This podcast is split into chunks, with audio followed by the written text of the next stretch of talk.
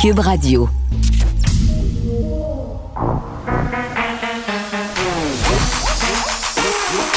Elle a une opinion sur tous les sujets. Pour elle, toutes les questions peuvent être posées.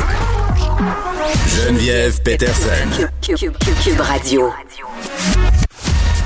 Salut tout le monde, j'espère que vous allez bien. Hey, mine de rien, il reste pas grand jour avant la relâche. J'espère que vous êtes prêts. J'espère que vous êtes prêts à tenir tête euh, peut-être à vos enfants. Euh, en ce qui concerne les activités euh, qui sera possible de faire ou ne pas faire, on le sait, on a rouvert les cinémas. Ça commence vendredi. Plusieurs activités extérieures aussi seront possibles. C'est pas le temps de se louer des chalets là. Hein? Euh, moi, je vois ça passer sur les médias sociaux des gens qui, devant cette annonce faite hier par François Legault, étaient très émus d'annoncer le début de la vaccination dans la population, se disent bah on va être vacciné bientôt, les cas, ça va bien, on se maintient en bonne de 1000 cas. C'est pas grave là, si je me loue un chalet avec ma soeur puis ses enfants pendant toute la relâche, hein, parce que de toute façon, ils ont rien. On, on, on, a toute la pensée magique pour nous-mêmes, c'est normal, mais c'est pas le temps de succomber parce que on se l'est fait dire assez clairement hier, là, hein? Si les cas remontent après la relâche, ben on devra rappliquer euh, des conséquences sanitaires, c'est vraiment pas le fun. Aujourd'hui, par ailleurs, euh, ça continue quand même de relativement bien se passer au niveau des cas. On est à 806 cas supplémentaires. Malheureusement, 17 décès. Il faut pas perdre ça de vue. Il y a encore des gens euh, qui perdent la vie à cause de la COVID-19. Et peu importe qu'ils soient âgés, de 98 ans là, ou pas, là, je veux dire ça, ça devrait pas rentrer en ligne de compte. Moi, j'entends, quand j'entends des gens dire Hey, mais c'est des vieux, puis ils seraient morts de toute façon, ils sont dans des CHSLD, puis il leur reste pas long à vivre. Ben, excusez, là. Mais faut avoir pas de cœur pour penser ça, puis il faut surtout pas avoir de personnes âgées, je pense, dans sa famille pour dire une chose comme ça. Ces gens-là euh, méritent d'avoir toutes les chances de leur côté, ont contribué à la société. C'est à cause d'eux qu'on est ici aujourd'hui. La moindre des choses, ça serait d'avoir du respect. Puis je lisais la chronique de Denise Bombardier. Euh, qu'elle a fait hier par rapport à son passage à l'émission de Marie-Louise Arsenault. Je vous avais dit d'aller l'écouter, c'est une bonne entrevue. Parler un peu de l'agisme de la société québécoise, du fait qu'à un moment donné, quand tu es un vieux, on te met au rencard, on dit que tes idées sont dépassées parce que Mme Arsenault a interpellé Mme Bombardier à savoir euh, comment on fait pour être pertinente à 80 ans? Puis la sous-question, c'était, ben, Denise, es-tu encore vraiment pertinente? Bon, moi, je répondrai pas à cette question-là, mais la chronique de Denise Bombardier est particulièrement intéressante. Je vous invite à aller la lire. Euh, aujourd'hui, plusieurs sujets. On va parler de ce plan pour contrer l'intimidation, euh, puis la cyberintimidation en particulier. La CAC a remis euh, un plan d'action avec des mesures euh, quand même assez étoffées. On va axer beaucoup sur les minorités. On va parler aussi de sexting parce que je pense que c'est au cœur des préoccupations et des parents et peut-être des instances gouvernementales en ce moment, des PCP euh, qui a géré un projet euh, d'éducation à ce niveau-là. On va parler avec Elsie Lefebvre qui écrivait sa chronique euh, dans le Journal de Montréal sur le recul du français. Entre autres, est-ce qu'on devrait appliquer la loi 101 dans les cégeps? Pour moi, je pense que ça devrait commencer beaucoup plus tôt qu'au cégep, mais rendu là, qu'est-ce qui est possible de faire? Et évidemment, on va jaser de ce mini-remaniement ministériel à Québec, la nomination de Benoît Charette au nouveau poste de ministre responsable de la lutte contre le racisme. Évidemment, ça fait déjà jaser. Est-ce qu'on a besoin d'être une personne racisée pour occuper ce poste-là? C'est une question qu'on va se poser. Mais, mais, mais, mais, mais, mais, mais. Pas le choix d'en parler. La nouvelle du jour, le congédiement de Claude Julien, éclipse médiatique, toi chose, tout le monde capote. Moi, je dois dire que je comprends pas grand-chose, donc je me suis dit, il faut que j'en parle avec quelqu'un qui connaît ça plus que moi. Pas difficile. Jean-Philippe Bertrand est là, animateur du balado La Dose. Salut Jean-Philippe. Salut Geneviève, comment vas-tu? Écoute, ça va bien. Toi, ça va-tu bien? Parce que là, euh, entraîneur en chef du Canadien congédié, là, ça a l'air d'être le pire drame humain de l'histoire de l'humanité. Ben écoute, pour, pour, pour ma vie au quotidien, ça change pas grand-chose, mais c'est sûr que pour le, paysage sportif québécois, euh, c'est une euh, c'est une nouvelle majeure. Et là, je, je veux pas faire partie du club des, des je vous l'avais bien dit. Là, On s'y attendait quand même. Ben écoute, euh, je, je, peux pas te dire que j'avais mis le doigt sur la journée d'aujourd'hui, mais moi je, je l'ai je l'ai dit et redit en ondes à TVA Sport. J'ai dit là, là, il va falloir qu'on commence à regarder en direction de Claude Julien parce que euh, au cours des dernières saisons. Lui, il est là depuis 2016.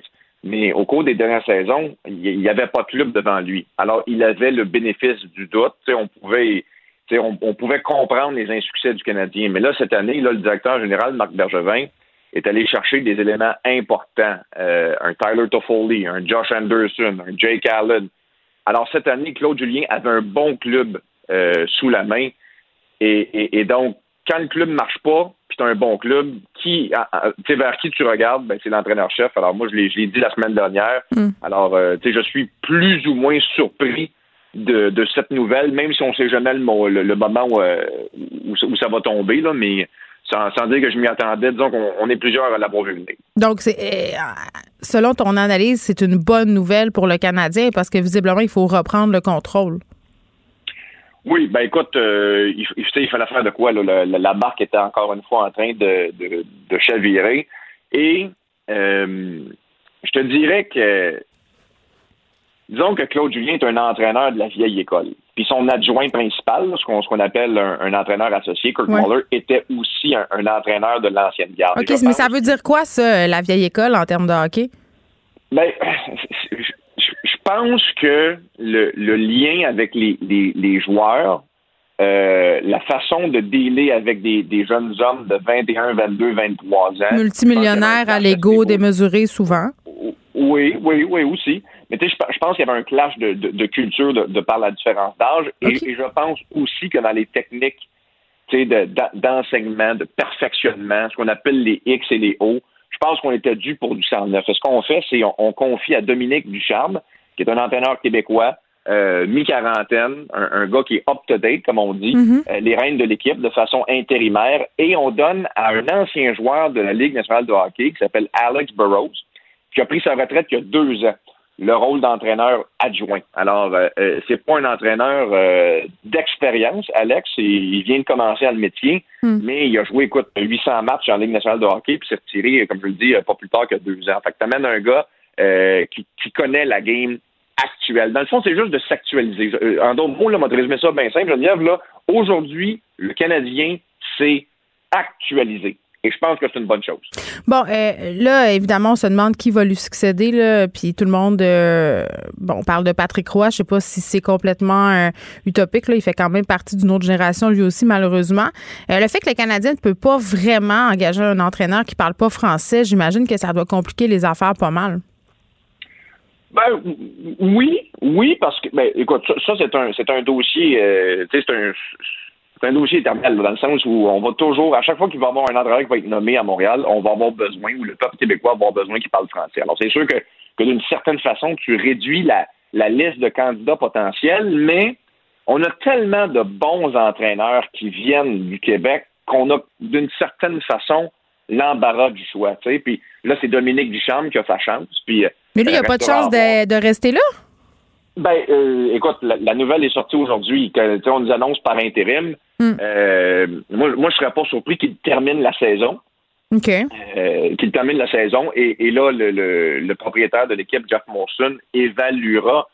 Tu sais, si. Je te donne un exemple. Si le Canadien sera en, en, finale d'association, en finale de la Coupe Stanley, ben là, tu, tu, tu, vas confirmer sans doute que, que Dominique Chan a fait la job, puis tu vas lui donner le poste. je pense qu'on se laisse un lousse, on lui donne sa chance. Il est comme à l'essai. Ben, moi, moi, je vois ça de même, exactement. Puis tu sais, tu, me parles de Patrick Roy, puis je sais que les, rumeurs sont, euh, sont, sont, persistantes. On dirait que les gens veulent ça, tu sais, honnêtement. on l'aime. Oui, ben, il y a un lien direct entre Jeff Molson et Patrick Roy. Et il n'y a aucun doute que les deux hommes se sont déjà rencontrés mm-hmm. dans les dernières années, derniers mois, derniers mois et peut-être même dernières semaines. Je, je, ne suis juste pas convaincu que Patrick se voit dans un rôle d'entraîneur. Je pense que, que, Patrick aime ça être son propre patron et, se voit plus dans un rôle de directeur général. Là, présentement, on en a un directeur général en Marc Bergevin. Alors, euh, j'aurais tendance à peut-être calmer la rumeur qui, qui mm. envoie Patrick Roy Montréal, mais c'est sûr que, non seulement Patrick est un grand joueur de l'histoire du Canadien, mais c'est un winner, c'est un gagnant. Et s'il y a un gars qui est capable d'insuffler cette culture gagnante aux Canadiens, une culture qui manque au tricolore depuis un méchant bout de si tu veux mon opinion, c'est Patrick Roy. Alors, euh, j'ai mes réserves, mais en même temps, j'y vois une certaine logique. Hmm. Puis euh, l'avenir va nous dire si, euh, si, ça se concrétise. Bon, là, changer de coach comme ça, j'imagine que ça peut avoir des impacts sur la performance de l'équipe. Ça l'est déjà pas bien. comment ça se passe, ces transitions-là, habituellement? normalement, ça, l'effet d'un électrochoc. Euh, dans, dès les premiers matchs. Normalement, les gars, les gars réagissent. Réagissent. Restera à voir si, si l'effet va pouvoir se poursuivre pendant un, pendant un certain temps.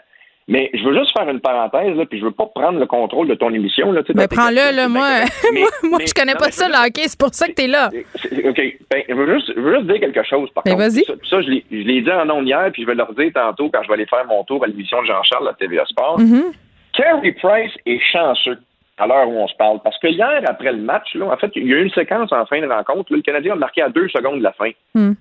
Et le but a été annulé. après le match, là, les journalistes et tout le monde parlait du but refusé. Là, aujourd'hui, tout le monde va parler du congédiement de Claude Julien et de Kirk Muller. Et personne ne va parler de la piètre performance de Carey Price lors du match d'hier face aux sénateurs d'Ottawa. Il a accordé quatre buts.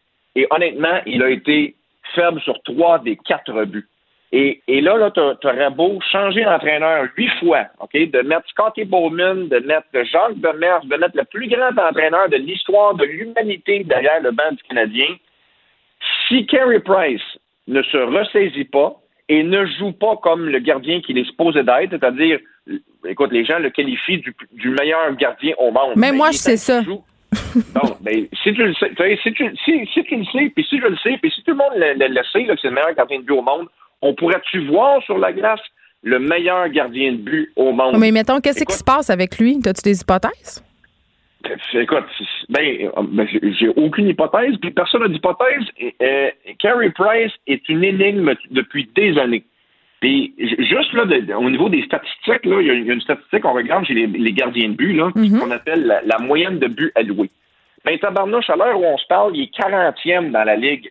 Il y a 31 clubs. Ben. Alors ça ça, veut, ça, ça veut dire que Carey est non seulement le moins bon des gardiens de but numéro un actifs actuellement dans la Ligue nationale de hockey, mais il est également dépassé par 10 secondes. Fait que quand, quand les gens disent que Carey Price est le meilleur gardien de but au monde, je m'excuse. Il aurait peut-être parlé à l'imparfait. Ben, à 100 il, il faut parler au passé. Il faut parler au passé. Hmm. Parce qu'il n'est pas le meilleur gardien de but au monde. Alors, je reviens au congédiement. Ça va avoir un électrochoc. Tu sais, les, les gars vont, vont jouer avec les fesses plus serrées euh, jeudi soir à Winnipeg, puis encore une fois euh, samedi face aux Jets à Winnipeg. Fine. Mais si ton joueur numéro un, ton, ton joueur vedette, ton gardien qui te coûte 10,5 millions par année, je le répète, là, c'est le 1 huitième de ta masse salariale. Si le gardien, le gars avec les jambières ne se replace pas, tu pourras faire tous les changements que tu veux dans l'organisation, Mm. ça ne changera rien. La, la- la chaloupe va couler quand même.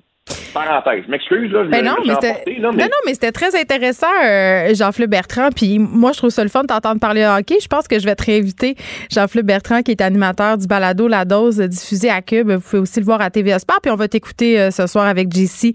Euh, merci. On va revenir un peu plus tard sur ce congédiement de Claude Julien avec Léa Sreliski. Léa qui s'intéresse quand même pas mal au hockey. Là. Elle tweet beaucoup sur les matchs du Canadien. On va reparler de cette éclipse médiatique. Pourquoi euh, c'est aussi important en ce moment le hockey? Là, les fans avaient l'air particulièrement contents de retrouver leur partie de hockey. Euh, on est chez nous, c'est la pandémie. Euh, la pandémie, j'en suis certaine, a un rôle à jouer dans l'importance qu'on donne à la nouvelle par rapport au congédiement de Claude mais même en temps normal, quand on congédie le coach du Canadien ou quand il y a des nouvelles par rapport au Canadien, c'est vraiment repris dans tous les médias. Ça écrase absolument tout. C'est quand même assez fascinant notre rapport au hockey. On va en rejaser plus tard avec Léa Sreliski. Pour elle, une question sans réponse n'est pas une réponse. Geneviève Peterson. Cube Radio. Salut Nicole. Bonjour Geneviève. Écoute, euh, quand je préparais l'émission tantôt, puis je lisais euh, le segment euh, qu'on allait faire ensemble, je me disais, coudon, c'est déprimant. C'est toutes sortes de nouvelles vraiment morbides qui concernent les femmes. Hier, on se parlait d'une histoire à coup de joie, que possiblement un meurtre conjugal. Puis d'ailleurs, petite parenthèse, là, j'étais vraiment catastrophée hier quand la nouvelle dont on s'apprête à parler est sortie. Euh, une femme de 44 ans qui a été tuée à Saint-Hyacinthe. Son conjoint été accusé du meurtre. Dans plusieurs médias, euh, puis je veux pas jeter la pierre sur aucun, là, cette erreur-là se retrouve dans tous les médias euh, de façon sporadique. Là. On a parlé d'un drame conjugal. faut arrêter d'utiliser cette expression-là. On a assez parlé de violence conjugale ces derniers temps. Euh, je pensais qu'on avait compris. Euh, les titreurs avaient compris aussi. J'étais vraiment persuadée de ça. C'est pas un drame conjugal, c'est pas un meurtre passionnel, c'est un homicide. C'est un homicide conjugal ou un féminicide parce que dans la notion de drame puis dans la, notion de meurtre passionnel, c'est comme si c'était une conséquence de la relation amoureuse, comme si c'était une possibilité. C'est pas ça. Meurtre, c'est un homicide. Donc, ça, ça me choque toujours. Oui, mais peut-être qu'on ajoute, parce que j'ai entendu des spécialistes experts souvent dans ma vie en matière, euh, dans ce genre de drame-là, qui ont, où on dit euh, des drames dans un contexte de, de conjugal ou dans un contexte de de, de violence conjugale. Mais tu sais, pour des ben, titres de journaux, on pourrait faire un, petit effort. Il y a une différence on en parler en cours euh, et titrer un journal. Moi, à chaque fois, puis ça, ça choque aussi les victimes de violence conjugale. Donc, à un moment donné, je pense qu'on est capable de faire euh, cet effort-là. Mais revenons. C'est clairement un meurtre. Ben oui. C'est clairement des meurtres, c'est clairement des féminicides et il y en a eu beaucoup là depuis le début de l'année, évidemment. Et euh, oui, est accusé cette personne-là. Euh, il est accusé de meurtre au deuxième degré. Je comprends un petit peu pourquoi dans les circonstances, parce que, évidemment, ça ne veut pas dire que ça changera pas, mais il faut vraiment un plan, une euh, quelque chose d'organisé, de propos délibérés. Ici, mm. je pense que c'est une escalade. Euh, évidemment, il est non coupable jusqu'à preuve du contraire, là, mais on comprend la, la, toute la tout ceci, mais il reste que c'est lui qui est mis en accusation et qui va faire face, évidemment, à ce à cette accusation de meurtre au deuxième degré, c'est-à-dire euh, et, il n'est pas remis en liberté là, c'est clair. ben, rappelons un peu les faits. Nicole euh, qui a été tuée dans son appartement de Saint-Hyacinthe, Jean-Yves euh, Lajoie, son conjoint accusé du meurtre, tu le dis au deuxième degré, poignardé cette femme dans son appartement, il a crié à l'aide, elle frappait sur le plancher, c'est ce qu'a raconté le concierge du bâtiment. Puis c'est la voisine d'en dessous qui a appelé la police parce qu'elle a entendu les cris et vraiment le concierge raconte que quand il est arrivé, euh, ben écoutez, euh, on était déjà en train d'essayer de faire des manœuvres cardiaques pour ramener la pauvre dame à la vie. Euh, sur place, les policiers ont arrêté déjà le conjoint de la victime qui avait du sang sur les mains. Donc, tu sais. Ah hein? oui, c'est un c'est pas la première fois là, ni la malheureuse j'ose espérer. On dit toujours mm. j'espère que ça va être la dernière, mais euh, c'est pas la première fois que ça se fait de cette façon-là.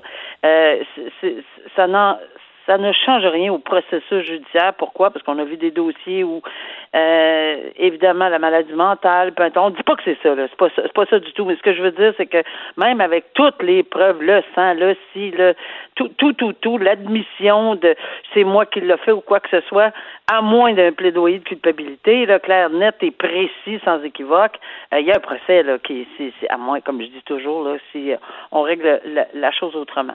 Mais c'est sûr que ça va passer à travers. Puis les mm. enquêteurs ne lésinent pas. Là. Ils vont effectivement euh, retrouver et toute la preuve, vraiment colliger le tout, s'assurer parce que eux là, ils s'en vont là pour que ce dossier-là se présente devant le tribunal prêt avec toutes les preuves bien euh, ligotées, bien ficelées, euh, peu importe ce qui arrive en, bout de ligne, peu importe le plaidoyer, peu, peu importe la défense. Je veux qu'on revienne sur cette histoire euh, dont j'ai parlé un peu plus tôt avec Antoine Reptail qui remplace Benoît Dutrisac. Une histoire troublante qui est relatée dans la presse. Un homme accusé d'agression sexuelle durant la quarantaine obligatoire à l'hôtel. Euh, c'est une femme qui revenait de San Diego où elle partageait euh, sa vie avec son conjoint. À la suite de l'annonce du fédéral concernant la quarantaine obligatoire, elle revient ici, elle se prend un billet, passe un test rapide, arrive à l'aéroport. Son test n'est pas accepté, donc on lui dit d'emblée, écoute, tu devras aller dans un hôtel désigné pour euh, mener une quarantaine. Euh, ils l'ont mis dans un taxi, ils ont pris son passeport. Déjà là, c'est quand même assez euh, drastique. Là. Elle avait pas l'air de trop savoir où ce qu'elle s'en allait. C'est ce qu'elle relate dans l'article de la presse. on l'a conduit à l'hôtel Sheraton à Dorval. on sait que les hôtels qui peuvent accueillir des voyageurs pour la quarantaine doivent être situés à moins de 10 km d'un aéroport. Donc, elle se rend là étage consacré aux voyageurs qui sont gardés en isolement. On lui tend un dépliant en arrivant avec les consignes. On lui dit pas le droit de filmer, pas le droit de prendre des vidéos, pas le droit de barrer ta porte. Et euh, on dit même, euh, ce qu'elle raconte, c'est que le loquet aurait été retiré parce que ce qu'on invoque, c'est qu'on doit avoir accès 24 heures sur 24 aux chambres et on spécifie dans le dépliant, euh, puis le dépliant a été remis à la presse par ailleurs, là, on spécifie, vous êtes en sécurité. Eh bien, cette présumée victime-là n'a pas été en sécurité, Nicole, visiblement, parce qu'elle est sortie chercher une bouteille d'eau, a un homme qui lui a fait des avances. Elle a refusé ses avances. Elle a dit J'ai un chum, je suis pas intéressée. Le gars s'est euh, invité contre son gré dans sa chambre à elle. Là, elle capotait parce qu'on n'a pas le droit d'être deux dans la même chambre. Et il a, euh, insisté, il l'aurait agressé sexuellement. Euh, ça pose beaucoup de questions, cette histoire-là. Oui, il y a beaucoup de questions. mais moi, je suis très prudente. Quand je lis le détail de ceci, là, euh, et je ne dis pas que c'est pas vrai ce qui est arrivé, c'est pas ce que je veux qu'on comprenne, mais moi je demeure prudente parce que ça c'est ce qu'on allègue là. Non, il faut parler au conditionnel, euh, euh, c'est un témoignage. peut-être que c'est comme ça. Et avec toi et dans plusieurs cas depuis le début là, que je fais des chroniques, on a eu des, des, des histoires qui ont été racontées d'une façon et malheureusement et heureusement. Hum a changé de version. Oui, puis attends, attends, c'est important, c'est important de dire, Nicole, que la présomption d'innocence qui doit prévaloir ne fait pas en sorte qu'on ne croit pas la victime. C'est pas ça. C'est que on, on a des allégations. C'est ça.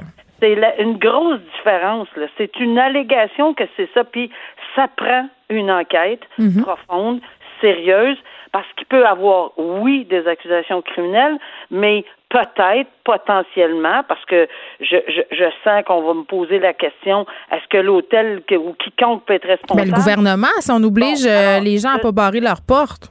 Ben là, c'est parce que, encore une fois, est-ce qu'on a les documents? Est-ce qu'on a un document venant du gouvernement ne pas barrer vos portes?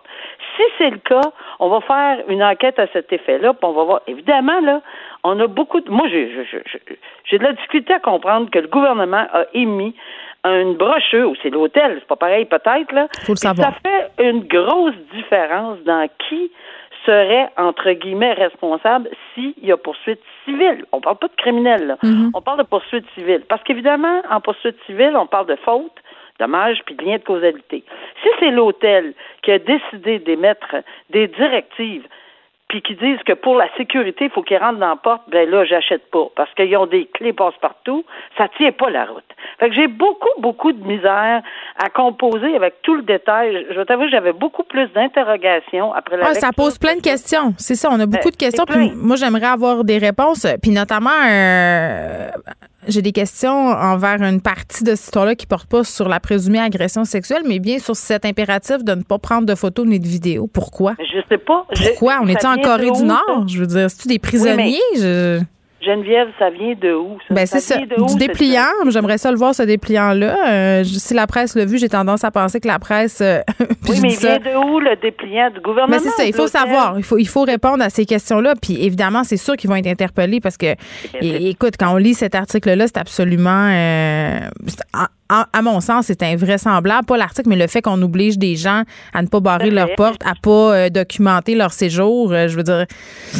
Geneviève, c'est pour ça qu'on s'en parle et c'est pour ça que on va, puis encore une fois, on, va faire un suivi là-dessus. Parler là, on va faire un suivi, pour dire ah oui mais ah oui mais. Alors moi là, j'ai autant de questions que euh, les, les gens qui écoutent, j'ai mm. autant de questions que tout le monde, que les policiers. C'est un dossier qui évidemment, ça, ça à la lecture même, là, il y a plus de questions que, de, que, j'aurais que pour écrire un texte que le texte lui-même. L'hôtel n'est pas revenu euh, encore aux médias. J'ai bien hâte de voir. Ils n'auront pas le choix de sortir de leur mutisme. Exact. Cinq ans et demi de détention pour un kidnappeur de femmes. Écoute, Nicole, cette histoire-là, je m'en rappelle quand j'avais vu les images de l'arsenal de cette personne-là. Ça m'avait donné froid dans le dos. Je rappelle, là, pour ceux qui n'ont pas suivi, Montréalais qui a harcelé une femme pendant des mois qui en a enlevé une, qui l'a séquestré, euh, qui a séquestré une autre sous la menace euh, d'une arme. Condamné à cinq ans et demi de détention, euh, les victimes trouvent que c'est pas assez, mais ce qui est quand même assez préoccupant et perturbant dans cette histoire-là, c'est que cet homme-là avait planifié son affaire. Il voulait enlever la femme en question. Il voulait la ligoter, la garder. Il s'était équipé à un tel point, Nicole, qu'il était équipé pour garder sa, future victime, finalement, pendant des mois dans sa résidence euh, je pense que c'était en Estrie.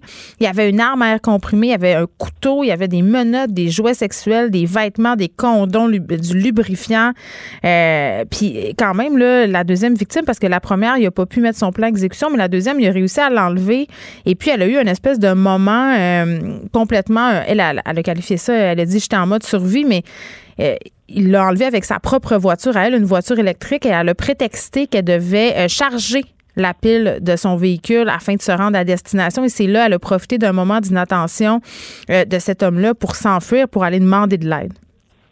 Oui, et, moi aussi, j'étais très stupéfaite quand j'ai lu cet article-là parce que je me suis dit, bon, OK, d'abord, premièrement, c'est clairement un individu qui a un problème euh, mhm. beaucoup profond, à mon avis. J'ai aucune idée s'il y a eu une évaluation, mais je pense qu'il faudrait vraiment euh, qu'on s'assure que cette personne-là, mm. peu importe, là, il est en, tu sais, euh, euh, on a le droit de demander certaines évaluations là, dans, dans les circonstances. Et si, et je dis bien, s'il est remis en liberté à un moment donné, euh, va falloir s'assurer que parce que du pénitencier, c'est du pénitencier, mm. normalement cinq ans et demi, là, alors que, que la commission des libérations conditionnelles s'assure que on, on tu sais, ça n'a pas l'air de, normal, là. C'est pas une individu. il l'a suivi. Écoute, Ghislain Laplante et son nom avait tout prévu, comme je disais, pour la garder. Il était obsédé par cette enseignante-là qui n'a pas réussi à enlever la première. Euh, il, suivait ses parcours de jogging, là. il était complètement. Euh, il documentait ses allées et venues. Est-ce que ça s'est euh, ça s'est estompé parce qu'il y a eu une sentence ou parce qu'il va avoir quelques années de prison? Il euh, va falloir s'en assurer parce que la protection du public, puis je comprends tellement les victimes là-dedans, là, mm. je serais embarré en quelque part euh, suite si je savais que ce monsieur j'étais victime là. J'aurais très, très, très, très, très, très peur. Je comprends, j'ai lu le détail. Maintenant, ce qui est, nous intéresse aussi, j'imagine, de ton côté avec moi, c'est comment se fait qu'on a, parce que tu l'as dit, les victimes ne trouvent pas que cinq ans et demi, euh, c'est assez mhm. long. C'est bon. D'abord, premièrement, d'emblée, c'est très rare que qu'on trouve ça assez long là, quand mhm. on est une victime de ce genre. c'est compréhensible. et c'est nettement compréhensible. Mhm. je, je, sens que la juge a tenté de rassurer en disant qu'il s'agissait d'une décision juridiquement euh, acceptable à cause de la jurisprudence. C'est parce que oui, c'est vrai qu'il existe euh, de la jurisprudence dans ce domaine-là, mhm. et probablement qu'elle en a fait l'étude de A à Z. Je ne dis pas qu'on peut pas aller au-delà, parce que si c'est une fourchette qu'on prévoit en jurisprudence dans les autres dossiers, entre 3 et 5 ans, il n'y a rien qui dit que quelqu'un ne peut pas aller à deux ans et demi, ou peut pas aller à deux ans, ou peut pas aller à huit ans. Là. C'est une fourchette. Maintenant, il faut que tu sois bien blindé dans ta décision quand tu veux vraiment taper sur le clou. Ici, est-ce qu'il y avait assez de circonstances atténuantes? À mon avis, il n'a assez pour écrire un livre. Là. Alors, il y avait énormément de circonstances atténuantes. Euh, est-ce qu'on était vraiment sur la limite? Parce qu'on a accordé 5, entre 3 et 5, on est allé à 5 quand même, 5 et demi. C'était le max. Mais tout le temps, tout le temps, ces gens-là, il faut se mettre dans la tête, ils vont revenir en société. C'est l'encadrement puis les conditions par la suite qui vont être d'une importance capital, mais ça protégera pas la santé de ces victimes-là, c'est-à-dire la santé, les, craintes, ça protège, tu sais, ils vont toujours être craintifs. Mais oui, puis évidemment, puis parce qu'il faisait une obsession, puis là on s'en va dans une autre histoire d'obsession, un, harceleur compulsif, euh, bon, qui a envoyé là, Nicole, des textos, des messages euh, au personnel d'une clinique médicale. On parle dans 3 000 et 6 000 courriels, ok? Euh, il y avait là-dedans qui était très anodin. D'autres contenaient des menaces de mort, euh, des mots comme la chasse est ouverte. On a menacé les enfants euh, de ces femmes-là, c'est-à-dire lui menaçait les enfants de ces femmes-là, menaçait de leur transmettre le VIH. Donc ça, c'est une menace aussi de viol voilé. Euh, d'autres messages qui référaient à une envie de tuer. Donc, vraiment, euh, cet homme-là, très, très inquiétant, très peu rassurant. C'est ce qu'a expliqué la juge Denis, le juge, pardon, Denis Galiastato. Galia Stato, oui. Euh, et puis, là, les gens sont un petit peu comme, comme on pourrait dire, circonspects parce que il y a des. On suggérait des travaux communautaires, je veux dire, à un moment donné. Là, je salue. Le, je me souviens avec toi la semaine dernière, on a dit, ben voyons donc comment se fait qu'après X nombre de fois qu'il a brisé sa remise en liberté, mhm. on l'a remis en liberté, ça n'a pas de bon sens. Puis là, je t'expliquais que le tribunal, un coup que la sentence est rendue, et je dis bien mhm. qu'on est en contexte de sentence ou qu'on s'en va vers là. Bon, on n'est pas là, là, ici. Ce qui est intéressant ici, c'est que le juge a dit non un instant. Moi, là, je regarde tout ça. Je, je, ça m'a, je, je suis allée la chercher, la décision, parce que ça m'intéressait ben énormément. Et il a retiré, il a, il a fait ce que souvent la couronne pouvait demander, mais lui, de lui-même, là, a presque tout vu, là, il a dit, écoutez, moi, mon obligation, c'est aussi de protéger le public, les victimes, puis ce que je vois là, je suis pas satisfait ben on parle pas de trois, quatre courriels, là. Oui, non, pas du tout. Mais c'est parce que là, là, il a tout retiré son privilège de remise en liberté. Tu sais, mhm. il était en liberté provisoire. Il a tout retiré suivant ceci. Il a dit non. Moi, je, puis je, je, l'ai fait, mais dans d'autres circonstances. Là, il a euh, pris un article du code criminel qui lui permet de faire ça. Mhm. Il a retiré, il a, il a annulé euh, l'ordonnance de mise en liberté. Il a émis un mandat d'arrestation. Il l'ont, il l'incarcère. Il y a des interdictions de communiquer pendant la détention. Il a vraiment, si c'est vraiment assuré de la protection euh, euh, envers les victimes. Puis en plus, il a ordonné au DPCP d'informer l'enquêteur au dossier de l'existence du mandat et d'ordonner, ça c'est quelque chose, là, ordonner de transmettre par télécopieur aux victimes aux victimes la mhm. décision qu'il a rendue. En vertu, dit-il, de l'article 7 de la Charte des droits des victimes. Fait que je salue cette décision-là, mhm. vraiment. Très bien, Nicole, on se parle demain. Merci. Bye bye. Pour elle, une question sans réponse n'est pas une réponse. Geneviève Peterson. Cube Radio. Gouvernement Legault qui a présenté hier un plan contre l'intimidation et la cyberintimidation. C'est un travail transpartisan, là, il faut le dire, réalisé par le ministre de la Famille, Mathieu Lacombe, euh, Stéphanie Lachance, qui est députée de Bellechasse et qui sera avec nous pour en parler aujourd'hui. Euh, il y a aussi M. Enrico Ciccone impliqué là-dedans, Christine Labrie, Véronique Yvon. Donc, ces gens-là se sont mis ensemble pour préparer ce plan-là. Stéphanie est avec nous. Madame Lachance, bonjour. Bonjour, madame. Bon, écoutez, euh, vous présentez ce plan contre l'intimidation et la cyberintimidation. Il y a 26 mesures. Est-ce qu'on peut euh, tout de suite d'emblée peut-être euh, parler de quelques mesures fortes de ce rapport? Écoutez, il y a plusieurs mesures, comme vous l'avez dit. C'est 26 mesures. Il y a deux mesures centrales, donc un caractère structurant. On peut peut-être en parler. D'abord, il y a un portrait statistique qui sera dressé de la situation de l'intimidation mhm. et aussi, comme vous le savez, plusieurs consultations ont eu lieu à travers euh, l'ensemble du Québec et euh, une des demandes qui était euh, très présente, c'est celle d'avoir un lieu où on retrouverait l'ensemble euh, de l'information à ce qui a trait à l'intimidation et la cyberintimidation, et c'est ce qu'on a fait aussi. Donc, vous allez mesurer ça? Il y a la mesure, oui, par un portrait statistique. Il faut savoir, évidemment, de quoi il fait l'intimidation. Ça représente quoi l'intimidation exactement au Québec? On n'a pas un portrait tout à fait défini. Ça n'a jamais été fait. Mhm. Alors là, on le fera.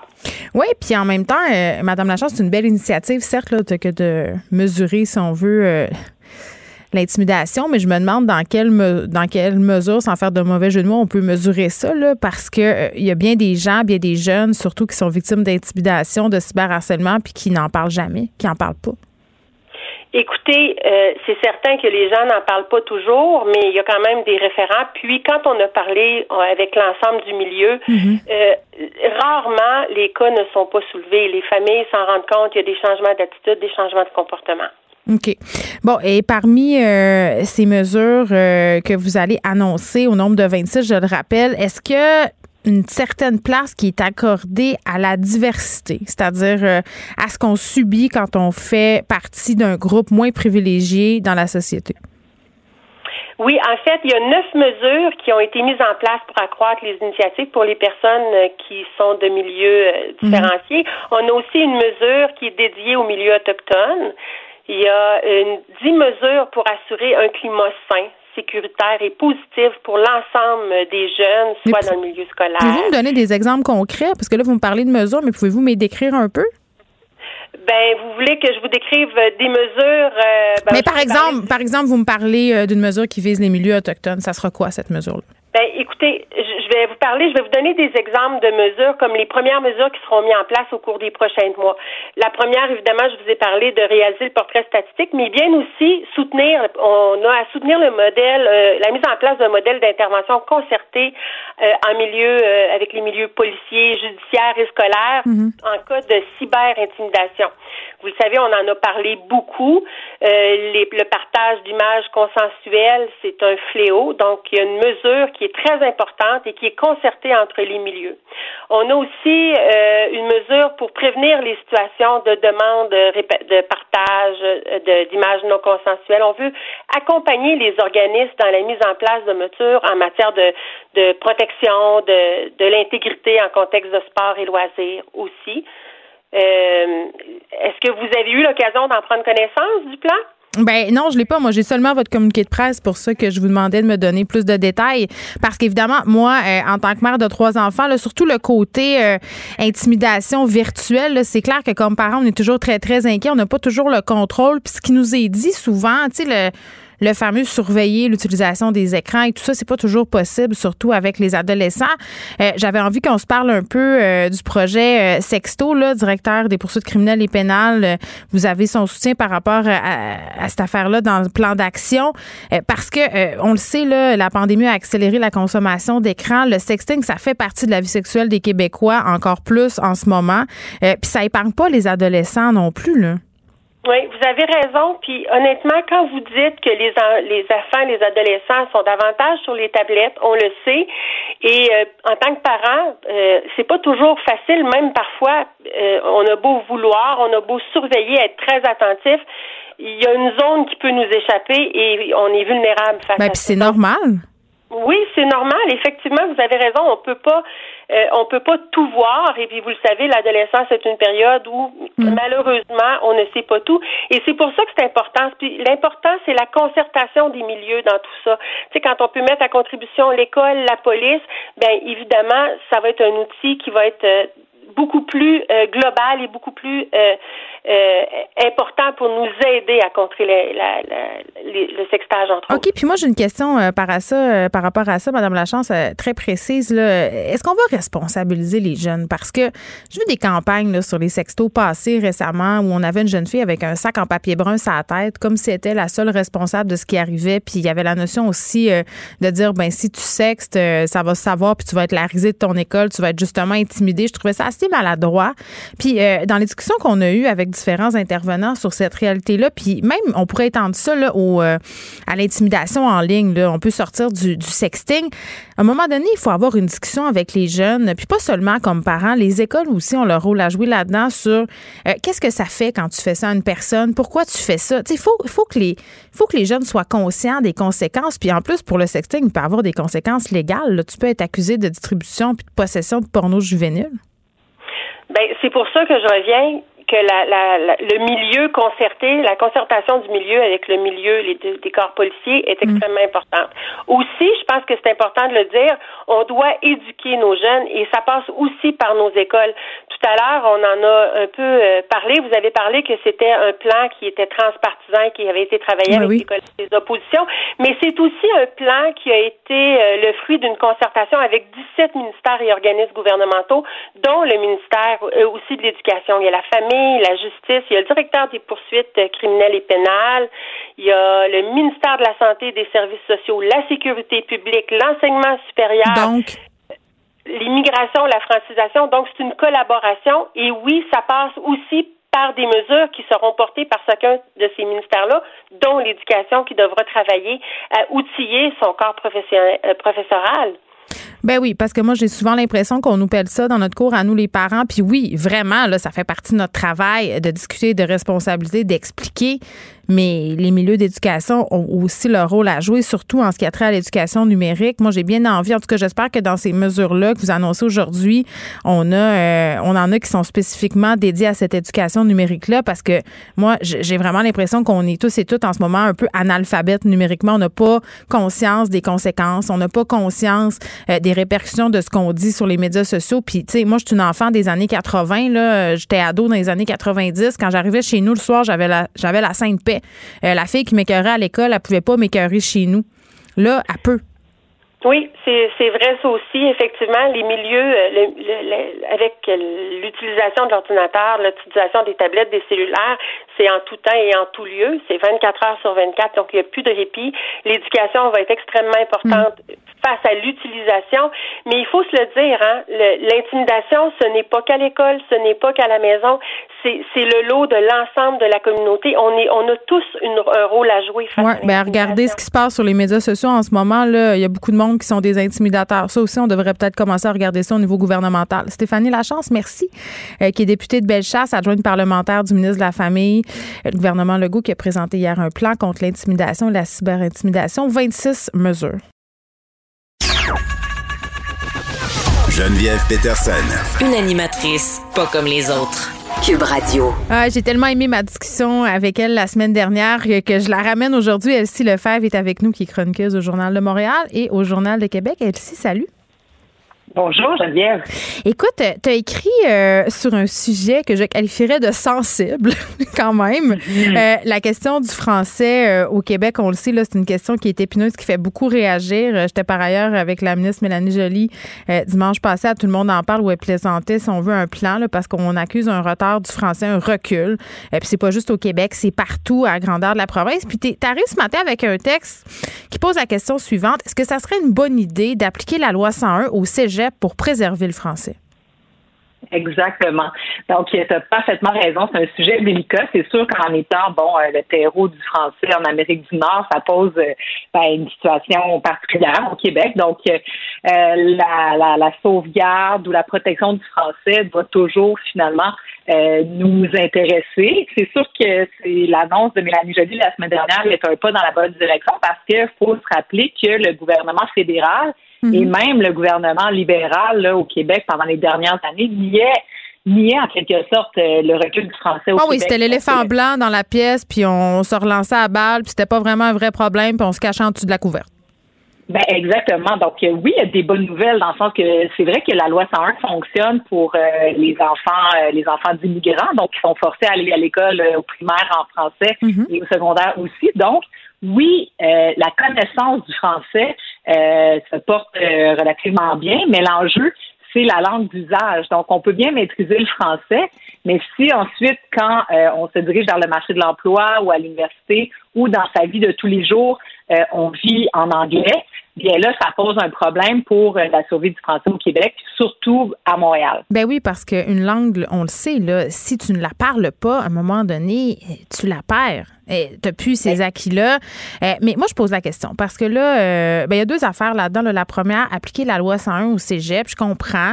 Euh, parce que si tu fais le choix, bien souvent, puis tu l'expliques dans ta chronique par ailleurs, si tu fais le choix du cégep en anglais, c'est très rare que tu vas poursuivre aux études supérieures en français. C'est souvent, il y a une espèce de de conséquences, entre guillemets, là, tu vas continuer ton mhm. cursus en anglais. Euh, fait que c'est clair que d'obliger, entre guillemets, peut-être les étudiants euh, à étudier en français, ça pourrait être une bonne piste. Mais en même temps, là, moi, je me pose la question. Elsie, puis vraiment, là, j'ai pas, j'ai pas de réponse. J'aimerais qu'on réfléchisse à ça ensemble. Euh, c'est la question de l'obligation. Est-ce que d'obliger quelqu'un avec une loi, en appliquant une loi comme la loi 101, c'est une bonne façon de faire en sorte que certains personne-là va avoir le goût euh, d'étudier en français, va avoir le goût de parler français, puis va avoir une certaine fierté euh, de parler cette langue-là. Ben, c'est sûr que tu touches le point crucial parce que c'est ça qui fait que c'est un débat qu'on reprend euh, d'année en année, à savoir si on doit se diriger vers cette solution-là. Mais mm. c'est sûr que les statistiques sont claires. si on regarde les dernières les derniers chiffres, puis ça, on les a au 10 ans avec les recensements, mm-hmm. euh, on voit que 91% des allophones qui vont au cégep anglais voudraient ensuite s'inscrire dans une université anglaise. Donc, 91% des jeunes allophones. Puis de ces gens-là, 72 voudraient aussi travailler en anglais. Donc on voit qu'il y a comme une autoroute qui mène finalement vers une vie en anglais. Donc, à ta question à savoir si on doit l'obliger ou non, bien, ça, c'est la grande question des politiques publiques parce que euh, pendant des années, justement, le Parti libéral, euh, dans le, gouvernement précédent, puis là, la CAQ, on va voir, puis c'est pour ça que c'est intéressant parce que là, on attend Simon Jeanin Barrette va déposer ses mesures bientôt, mais on sait toujours pas ça sera quoi. C'est que quand on veut sensibiliser puis euh, favoriser, mais sans le contraindre, mais ben, souvent, ça marche pas. Puis on l'a vu là, ici dans la, pandémie au Québec. Euh, du moment où on incite les gens pas voyager, à faire ci, mais c'est quand c'est interdit puis que c'est clair qu'on voit des résultats plus tangibles. On le voit avec la ceinture de mm. sécurité, avec l'alcool au volant, etc. Fait c'est sûr que c'est plate, mais en même temps, qu'est-ce qu'on fait? Parce que là, euh, tu sais, quand on regarde la langue d'usage à Montréal, donc ça, c'est la langue parlée. En 2016, au Québec, euh, c'était 53. À Montréal, c'était 53. Euh, on est rendu à 53 seulement de personnes qui utilisent le français. Donc, bientôt, à Montréal, hmm. les gens qui parlent le français, ça va être minoritaire. Ben là, tu, dis Montréal, tu as dit le mot-clé. là. Euh, c'est une question très montréalaise parce que si tu vas au cégep de Chicoutimi, tu te poses pas la question. Il y en a pas de cégep ben, anglophone en Abitibi. Euh, il y en a pas euh, non plus dans, je sais pas moi, en Gaspésie. C'est un, un, problème très montréalais. C'est important qu'on s'y attarde parce qu'il y a beaucoup de population à Montréal. Mais n'empêche, le recul du français, il est aussi en région. parce que, puis j'en discutais hier avec Antoine Robitaille. Une chose qui m'inquiète beaucoup, moi, c'est de voir mes enfants. C'est sûr qu'ils grandissent à Montréal dans des milieux super multiculturels.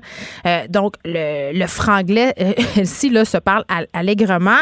Mais les ados qui grandissent euh, au Saguenay-Lac-Saint-Jean, en Abitibi, en Gaspésie, un peu partout là, au Québec, finalement, sont en contact avec la culture mondiale, c'est-à-dire consomme des produits culturels sur Netflix, consomme de la musique en anglais.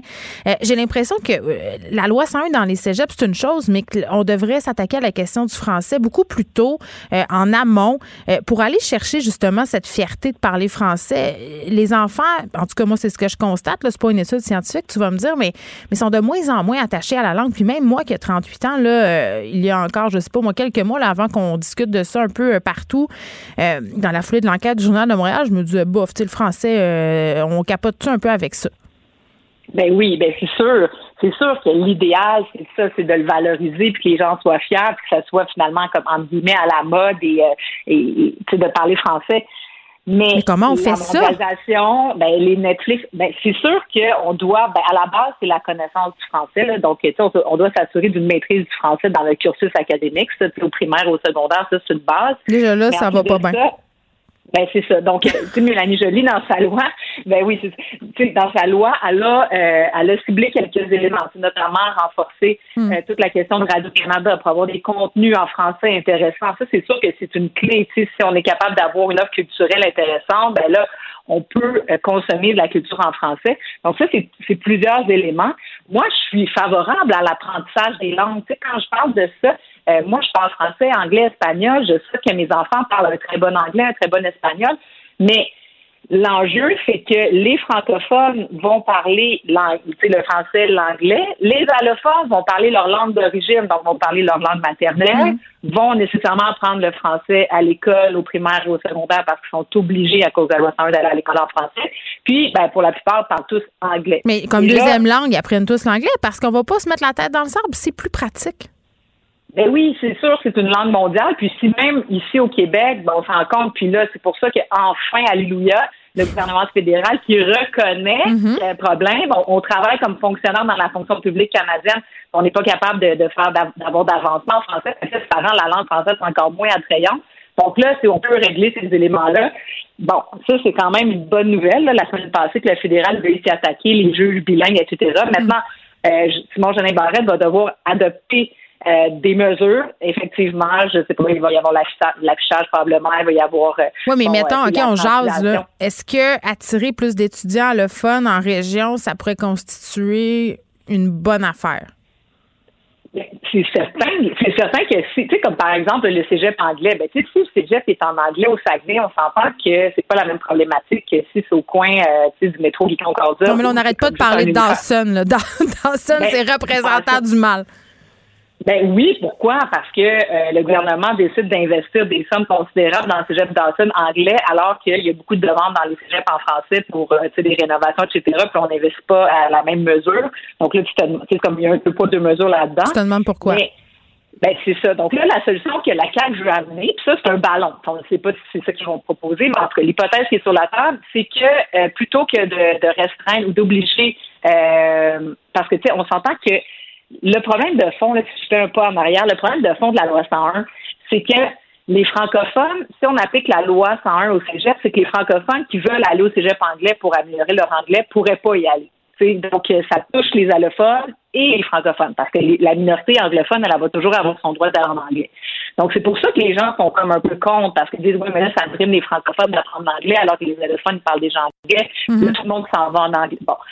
Fait que là, le gouvernement euh, de François Legault, la solution qu'ils ont trouvée, plutôt que d'obliger puis de fermer, ils vont diminuer, ils voudraient diminuer les admissions, ce qui va faire en sorte que quantitativement, il va y avoir moins d'étudiants qui vont pouvoir étudier en anglais. Mais avec cette solution-là, c'est qu'on reconnaît qu'il y a un problème avec le cégep anglais, on diminue les ratios, mais on règle pas le problème, on peut juste les tirer dans le temps parce que les gens vont encore s'inscrire en France, euh, en anglais. C'est comme une solution temporaire. C'est ça. Donc, il y a quand même une action qui est posée, mais c'est pas durable à long terme. Puis l'enjeu, si on va se dire, le cégep, c'est que c'est quand même un lieu de socialisation important. c'est là que tu fais des grandes amitiés, c'est la transition entre le secondaire et l'université. Puis les statistiques le montrent. Tu vas au cégep en anglais, es un allophone, il y a des bonnes chances que tu continues en anglais, puis quand tu de ça, tu rencontres ton conjoint, ta conjointe qui soit anglophone aussi, puis bon, tu vas faire ta vie en anglais au Québec. C'est sûr que le francophone de souche, qui va au cégep anglais à Dawson, ben on peut penser quand même qu'il va continuer sa vie en français après. Ça va être une immersion pendant quelques années. Donc, est-ce qu'il faut revoir complètement les cégeps pour que ça soit des espèces de gros cégeps euh, euh, où on peut apprendre les deux langues? Euh, est-ce qu'on doit surtout, je pense, pour les francophones dans les dans les dans les primaires secondaires, le niveau d'apprentissage de l'anglais, je pense, n'est pas assez bon. C'est pour ça que les francophones veulent notamment aller parfois au cégep anglais. Mm-hmm. Puis, ben, tu sais, il y a la question délicate des allophones, qui là, ben, tu sais, c'est que dans le fond, il y en a qui vont dire, ben là, pour les chartes des droits et libertés, euh, est-ce qu'on va devoir utiliser la clause euh, dans notre temps? Puis la loi 101, est-ce que c'est comme c'est une loi comme ouverte? C'est pour ça que la CAQ ne veut pas toucher à ça non plus, parce que politiquement, c'est un peu explosif. Mais mais c'est un parti, ça demeure un parti nationaliste, tu sais, je veux dire, à un moment ben, donné. C'est ça la bonne question, parce que la CAQ, on le sait, là, sont allés chercher les appuis euh, au Parti québécois de souverainisme et mhm. tout ça. Puis pour, pour beaucoup de Québécois, la langue française, mine de rien, même si c'est pas une priorité absolue, c'est quand même le socle de notre culture, donc c'est important. Donc là, la CAQ a un certain test euh, à passer, à savoir que est-ce qu'ils vont avoir une position un peu mitoyenne, un peu euh, qu'on a vu ish Parti libéral dans les dernières années, ou s'ils vont y aller avec des mesures euh, forte. Bon, François Legault est plus souverainiste. Oui, mais des fois, tu le sais, hein, la, CAQ, ben, la CAQ aime bien ménager la chèvre et le chou dans plusieurs dossiers. Et j'ai l'impression que ça, c'est une grosse patate chaude, puis qu'on est comme en train d'essayer de faire Ah, pour y aller avec des mesures un peu euh, moins draconiennes pour ménager justement tout le monde, les, toutes les sensibilités. Ben oui, tu touches exactement le point. Puis là, si on veut ménager les sensibilités, ben est-ce que ça va avoir un impact réel sur l'anglicisation? Puis là, les statistiques, tu sais, Charles Cassonguay a publié un livre la semaine dernière où là, il analyse la situation du français au Québec. Puis ce qu'il dit, le français dégringole à une vitesse jamais vue. Donc ah, là, ça va continuer. ça va continuer à dégringoler si on fait rien. Puis comme tu mentionnais, avec nos jeunes qui se mondialisent, puis qui, consomment de la culture et euh, des, Netflix, puis des films en anglais, tout ça, faut vraiment, faut vraiment s'attarder à cette question-là parce que mm. sinon, euh, on risque ben, de frapper un mur dans quelques années. Elsie Lefebvre, merci beaucoup. Elsie Lefebvre, que vous pouvez lire dans le Journal de Montréal et dans le Journal de Québec. Vous écoutez Geneviève Peterson. Cube Radio. On est avec Guillaume Lavoie. Salut Guillaume. Bonjour Geneviève. Bon, faisons un petit retour rapide, là, si tu le veux bien, sur cette rencontre virtuelle et masquée entre l'administration euh, Biden et Justin Trudeau. Oui, et bien évidemment, euh, le, seul fait que cette rencontre-là existe est déjà en soi une bonne nouvelle, mais il y avait du, du, réel et du concret. Dans, pour un, diplomate, ça, ça veut dire qu'on a eu des discussions constructives sur des enjeux communs, mais dans le monde du réel, quatre choses que moi je retiens de ça. D'abord, le retour des États-Unis dans une question de croyance que les relations internationales se font dans le cadre d'un système multilatéral international. Et ça, c'est à notre avantage quelque part parce que c'est un système qui est basé sur les droits des pays sans égard à leur puissance ou leur force, qui est beaucoup plus prévisible, alors que lui, Trump avait dit clairement, nous, on va négocier avec qui on veut, comme on veut, et c'est à la grosseur du biceps que ça va se passer. Alors pour les plus petites nations, c'est une excellente nouvelle et c'est quelque chose qui est clairement à l'avantage du Canada. Deuxièmement, équation reconnue par les Américains, on en discutait hier, c'est-à-dire que lutte contre la pandémie plus relance économique égale réouverture de la frontière. Alors on pense tous les deux, tant du côté canadien qu'américain, on voit très très bien l'importance éminemment stratégique de, de réouverture de la frontière. Troisièmement, c'est pas rien, ça. Euh, Biden avait fait sa campagne beaucoup en disant les mots d'un président, ça compte. La manière dont il se comporte, ça mm. compte, mais les mots d'un président, ça compte. Et le président américain a dit, a parlé des deux Canadiens qui sont prisonniers en Chine.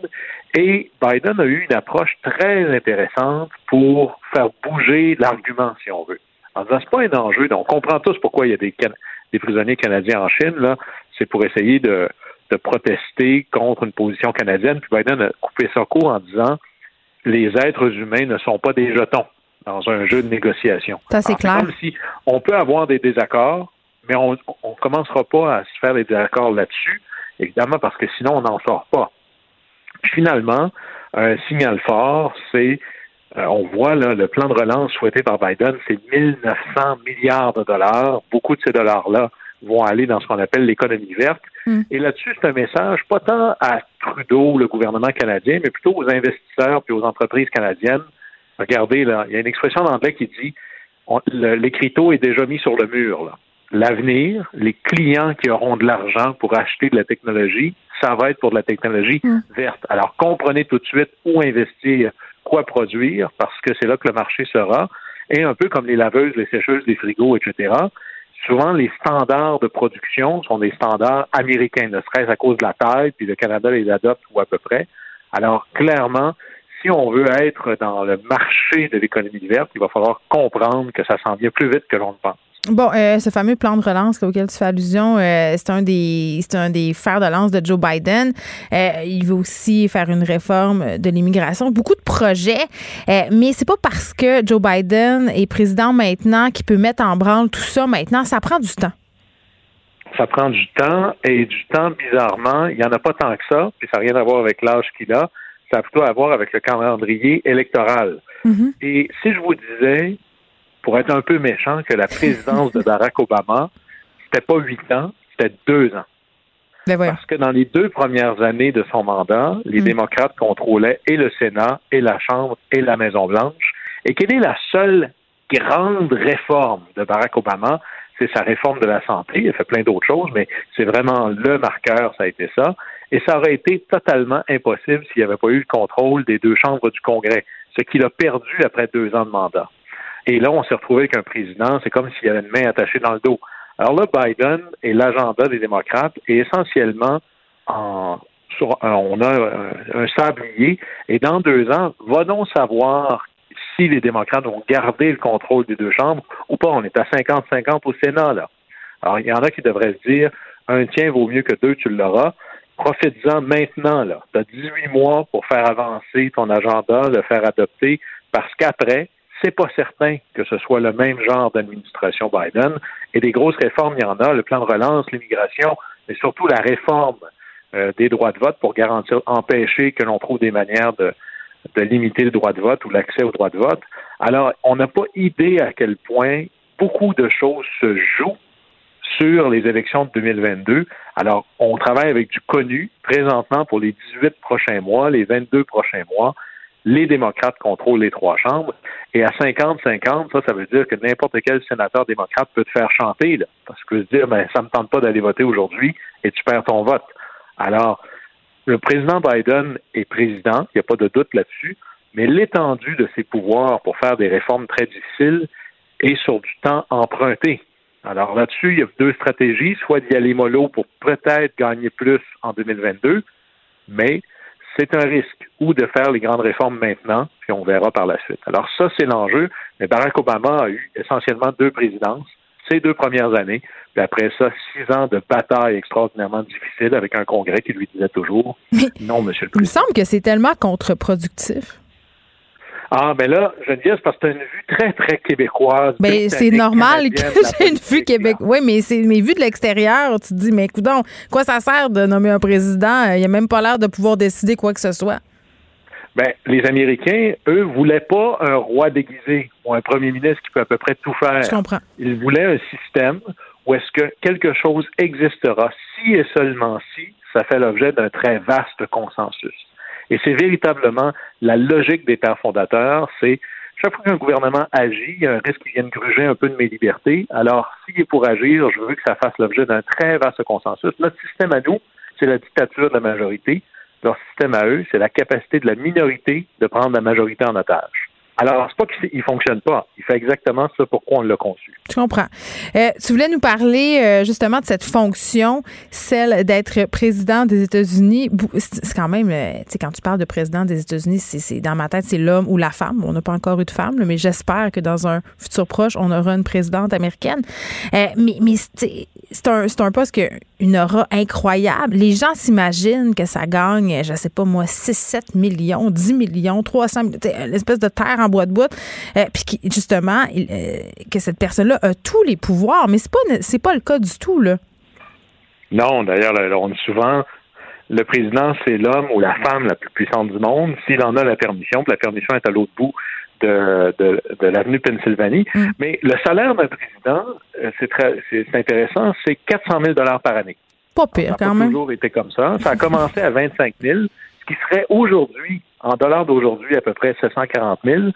Et grosso modo, c'est le Congrès qui décide de combien va gagner le président. Et là, moi, j'entends mon grand-père qui me dirait, mais Guillaume, c'est pas l'argent qui rentre, c'est l'argent qui sort. Alors, le président a aussi des choses. Il y a des primes de 100 000 dollars pour décorer la Maison Blanche, 50 000 dollars pour acheter des vêtements, euh, puis des euh, bon pour le coiffeur avec Joe Biden, c'est moins compliqué, mais euh, Trump, ça devait être un bon contrat. Mais en gros, ce qu'on ne sait pas, c'est que oui, il est logé gratuitement puis il est transporté gratuitement le président, hmm. mais tout le reste, il doit le payer de ses poches. Alors, le président se lève un matin, il se fait un café. Ben, le café qu'il a fallu acheter à l'épicerie, il faut qu'il paye. tout, tout, tout ce qu'il consomme personnellement pendant qu'il est dans la Maison Blanche, le shampoing, les papiers mouchoirs, etc., il est facturé pour ça tout le temps qu'il reste là. Alors, un peu, c'est comme si je vous mettais à l'hôtel gratuitement, mais que tout ce que vous allez consommer, ça, vous allez recevoir un état de compte à la fin de chaque mois. Et d'ailleurs, l'histoire est remplie de, de, filles et de fils de présidents qui disaient Oui, moi, ce que j'ai le moins aimé à Maison-Blanche, c'est quand je passais devant papa et il sortait l'état de compte. Oh non! Si tes amis, vous vous êtes fait un party avec des chips, regarde ce que ça coûte. Alors, c'est bon de savoir que même les parents à la Maison-Blanche vivent les mêmes choses que nous, quelque part. Ils exercent un certain contrôle du budget a posteriori, ce qui est exactement le rôle des parents. Oui, mais en même temps, Guillaume, euh, en même temps, pour se rendre à la présidence américaine, souvent, on vient d'une famille très, très riche à la base. Il y en a. Il y avait trois présidents dans l'histoire qui donnaient même leur salaire, Trump étant le troisième, Kennedy faisait ça, Hoover aussi. C'est souvent après que les présidents deviennent riches, surtout dans l'histoire moderne, mais il y a des présidents qui étaient tellement pauvres. D'ailleurs, euh, Lyndon Baines Johnson, quand il était jeune, il avait, était nu-pied sur la terre. Là. Il allait à l'école nu-pied. C'est pas. Et ça, ça engraisse euh, le mythe du self-made man. Pas à peu près. Mais là-dessus, il y a des présidents tellement pauvres, par exemple, le président Truman, que quand il a quitté, la seule chose qu'il avait, c'est sa petite pension de capitaine de la Première Guerre mondiale. Et c'est à partir de ce moment-là que là, le Congrès a dit OK, on va voter une... C'est quand même un ancien président. On va leur voter une pension. Maintenant, cette pension-là est de 200 000 Alors, c'est quand même pas si mal. Alors, alors le, maintenant, on ne veut pas avoir des anciens présidents qui sont dans l'indigence et ils peuvent même facturer. Ils reçoivent d'ailleurs la protection des services secrets jusque pendant tout le reste de leur vie. Alors, un, ancien président des États-Unis, ça se promène pas tout seul. Parce qu'il demeure des cibles? Potentiellement. Imaginez, puis l'idée derrière ça, c'est imaginez si pendant que vous êtes président, vous êtes la personne la plus protégée au monde, mais le lendemain, vous êtes une cible. Est-ce que ça vous tente de devenir président? Si tu sais qu'à un moment donné, tu seras plus protégé? Alors, tout ça est fonction de la menace, évidemment. Est-ce que c'est seulement le président, sa famille, le lieu où est-ce qu'il demeure? Là, là-dessus, les informations, évidemment, sont beaucoup moins euh, partagées, transparentes, mais le service secret est responsable de la sécurité mm. du, du de des présidents pour le reste de l'ordre. Et puis au niveau euh, du salaire des présidents, là, parce que c'est fascinant, tu disais en 1789, 25 000 par an, c'est quand même beaucoup aujourd'hui. Là, si on fait l'équivalence, euh, c'est quelque chose comme presque 800 000 Mais est-ce qu'on ajuste le salaire du président à l'inflation? Comment ça fonctionne? Non, c'est ça qui est le plus fascinant, c'est-à-dire que c'est une des pulsions pour changer le salaire du président de temps en temps. Il a été augmenté cinq fois depuis que les États-Unis existent hmm. parce que le salaire du président est en termes de, en dollars fixes, alors que le salaire du vice-président, lui, est indexé. Alors, inévitablement, à un moment donné, le salaire du vice-président est sur le bord de dépasser celui du président. Puis là, le Congrès se dépêche de donner une augmentation salariale au président. Et la dernière fois que c'est arrivé, c'est la dernière augmentation à date. C'est mm. tout de suite après Bill Clinton, qui lui gagnait 200 000 par année. On a augmenté son salaire, le salaire du président. Il faut toujours que ça s'applique à celui qui vient après, de 200 000 à 400 000. Mais à l'époque où on l'a voté, le 400 000 vaudrait aujourd'hui presque 600 000. Alors le salaire du président diminue en termes réels mm. un peu à chaque année, un peu chaque jour. Mm. Très intéressant. Merci Guillaume. On se parle demain. Au plaisir. Geneviève Peterson. Une animatrice pas comme les autres. Cube Radio. On est avec Madeleine, puis de côté, on va se poser euh, des questions aujourd'hui. Madeleine, salut. Allô? Eh, on va se parler euh, de produits d'hygiène féminine. Moi, euh, je vais te dire une affaire. je, les premières fois où j'ai entendu parler euh, d'une taxe rose, là, du coup d'être une femme, je levais un peu le sourcil en l'air en me disant bon, c'est un peu n'importe quoi. on n'a pas vraiment de dépenses supplémentaires euh, parce qu'on est une femme, mais euh, je m'étais mis à le calculer, puis je m'étais rendu compte que c'était vraiment très très vrai. Puis un truc auquel on n'échappe pas, ben ce sont les menstruations et ça coûte cher d'être menstruée quand on est une femme. Oh mon Dieu, oui, tellement. Puis c'est faut, faut prendre en considération que ça s'échelonne sur plusieurs années, tu sais, de l'adolescence ou même des fois ça peut même commencer à l'enfance.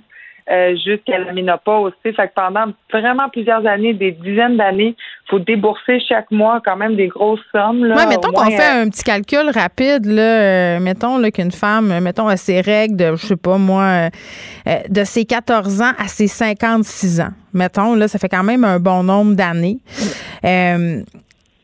ça fait 42 ans. Mettons que ça te coûte 15 pièces. Mettons comment ça 15 pièces par mettons 20 pièces. 20 pièces de produits hygiéniques par mois là, ça fait quand même un bon ben, petit pactole de dollars. Ben, je viens de faire le calcul pendant que tu, faisais l'équation, puis c'est 10 080 dollars. Hey, si tu plaçais cet argent-là dans un REER, là, ça fructifierait ma fille au bout du compte. Fait que là, c'est de l'argent qu'on garoche pour le simple effet euh, qu'on n'a pas le choix. Ben oui, puis c'est beaucoup d'argent. Puis il y a, y a beaucoup de il y a quasiment la, ben, la moitié de la population qui doit débourser cet argent-là aussi. Là, on voit euh, l'apparition des, des produits euh, hygiéniques euh, réutilisables, mais tu sais, quand même, ça, faut comprendre que, un, ça coûte plus cher, il faut quand même les, les remplacer après quelques années là, pour des questions d'hygiène. Ça coûte aussi, là, c'est peut-être un coût quand même moindre, mais c'est quand même un, gros coût aussi. Tu parles des Divacop? Oui, les Divacop ou sinon les, les services sanitaires comme en tissu qu'on peut comme nettoyer, laver. Il y a quand même des options mais euh, c'est sûr que, que c'est quand même dispendieux, même si c'est un peu moins cher que les produits jetables. Bien, à long terme, c'est sûr que 10 000 euh, puis 200 pour s'équiper, c'est pas le même montant. Mais moi, j'ai envie de te parler de ma découverte. Là.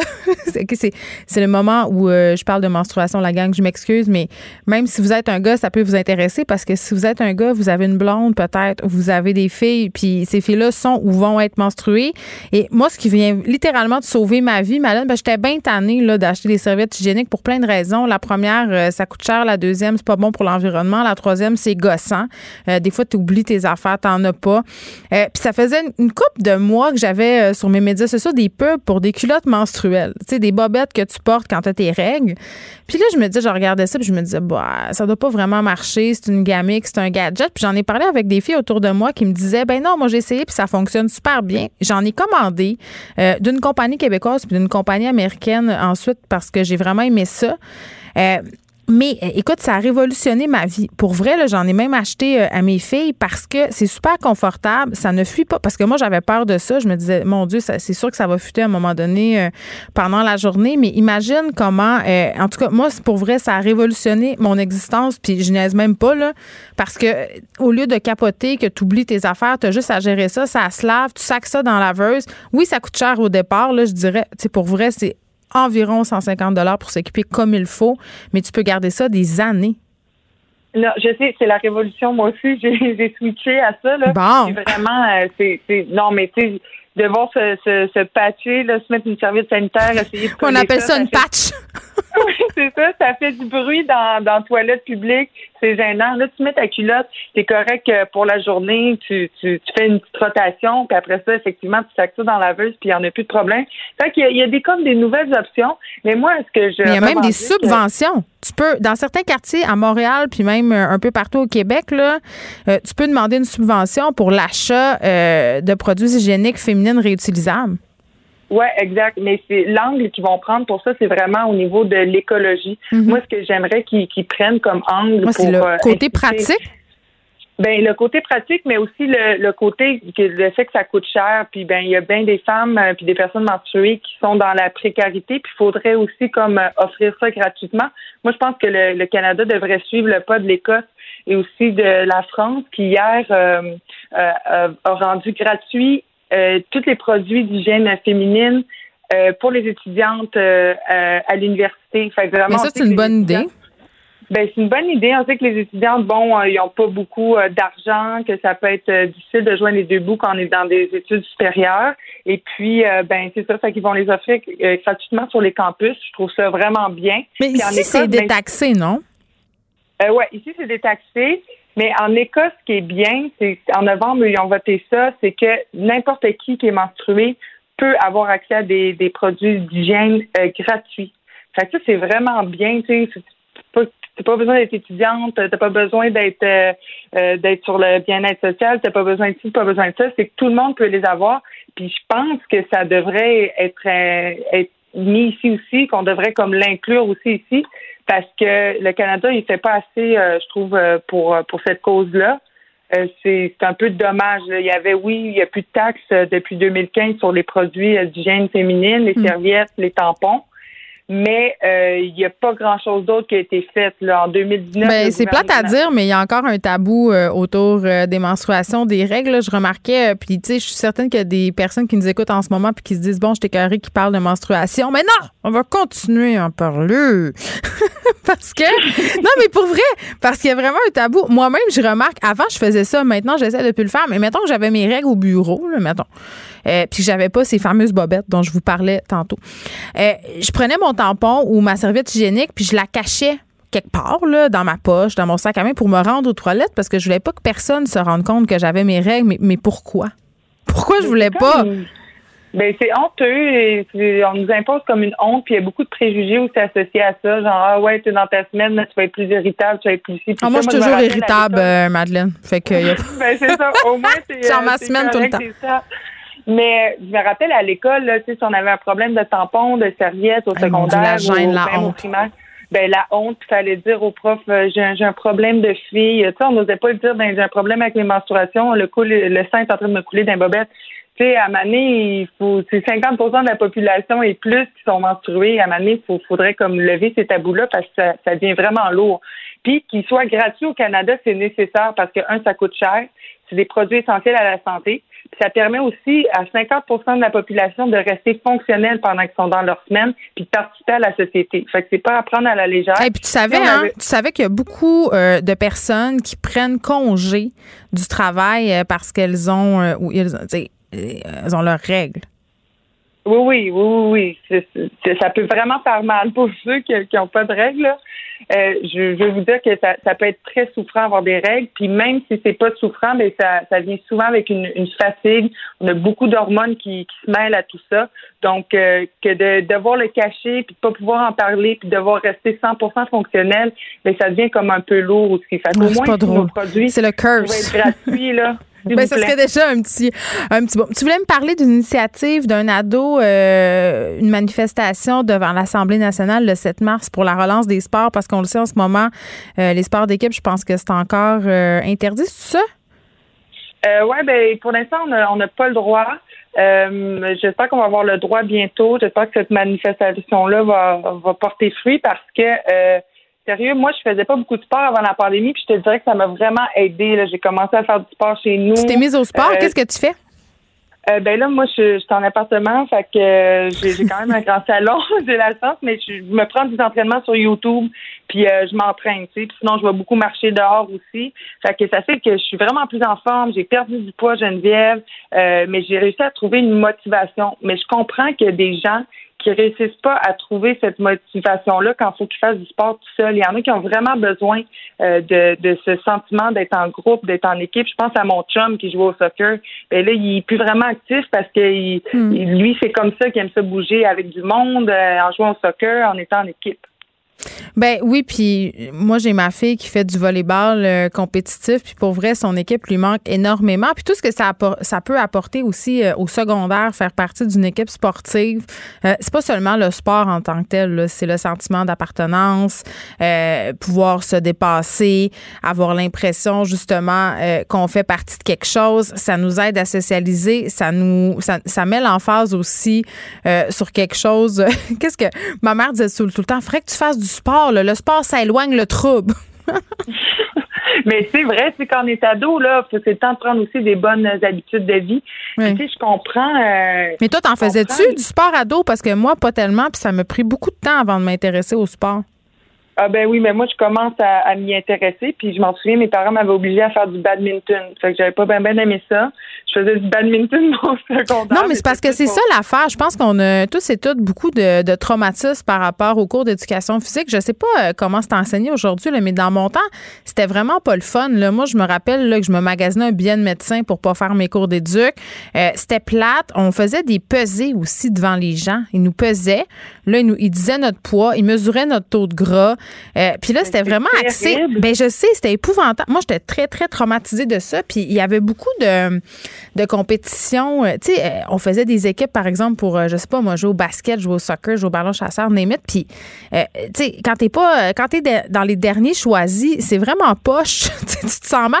Puis je sais pas comment c'est rendu les cours d'éducation physique aujourd'hui, mais je pense que la meilleure façon d'intéresser les jeunes au sport, c'est de leur faire découvrir des sports qu'ils qu'elles aiment. Tu sais, à un moment donné. Euh, il y avait beaucoup de shaming. Je pense pas que c'est encore comme ça, mais ça a beaucoup contribué, en tout cas pour moi, à ce que j'aime pas le sport et que je sois gênée aussi d'en faire. Je me rappelle les premières fois que je courais dehors, euh, tu sais, j'étais pas bonne, j'allais pas vite, puis je me sentais super complexée, puis ça venait de là. Je me sentais comme dans mon cours d'éduc en secondaire 3.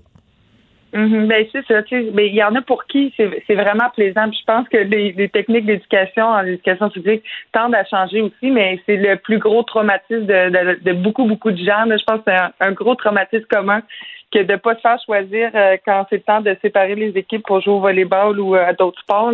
Mais euh, je pense que ça semble pas être une priorité pour le gouvernement. Puis je pense qu'il serait temps qu'il vraiment qu'il s'intéresse plus à la question parce que au niveau des filles aussi, on sait que les filles lâchent le sport en majorité au secondaire. Puis après, l'organisme Filles Actives qui fait de la sensibilisation à ce niveau-là.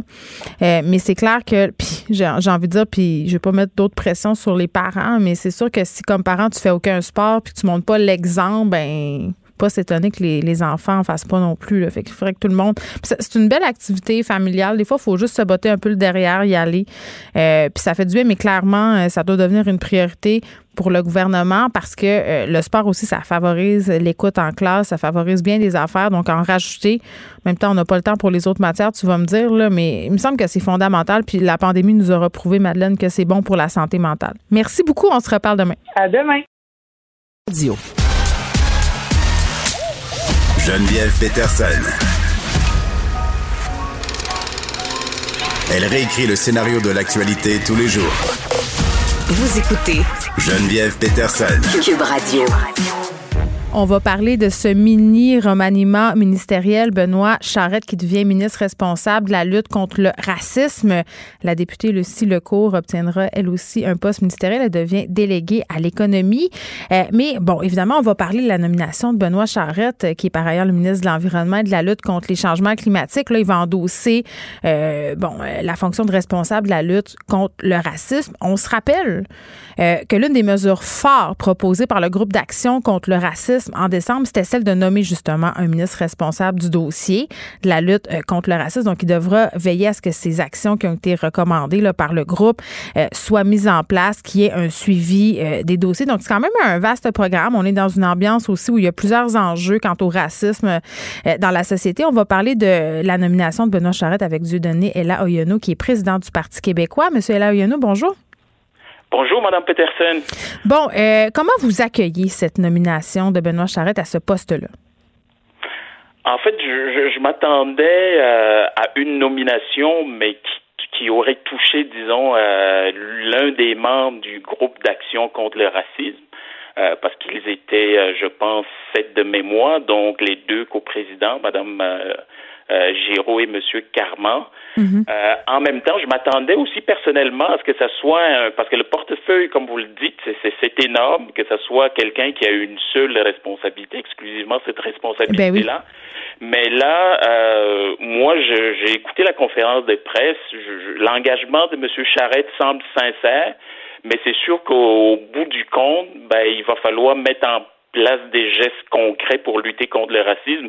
Parce que comme vous le savez, là, depuis 2017, nous, on propose des mesures comme le CV anonyme, l'interdiction d'une première expérience. Donc, euh, oui, euh, personnellement, un peu de déception par rapport à la nomination parce que je m'attendais à ce que ça soit l'une des personnes du groupe, mais en même temps, c'est le, privilège du premier ministre. Donc, euh, un engagement qui semble sincère, je le répète. Mm. Maintenant, il faut passer à l'action.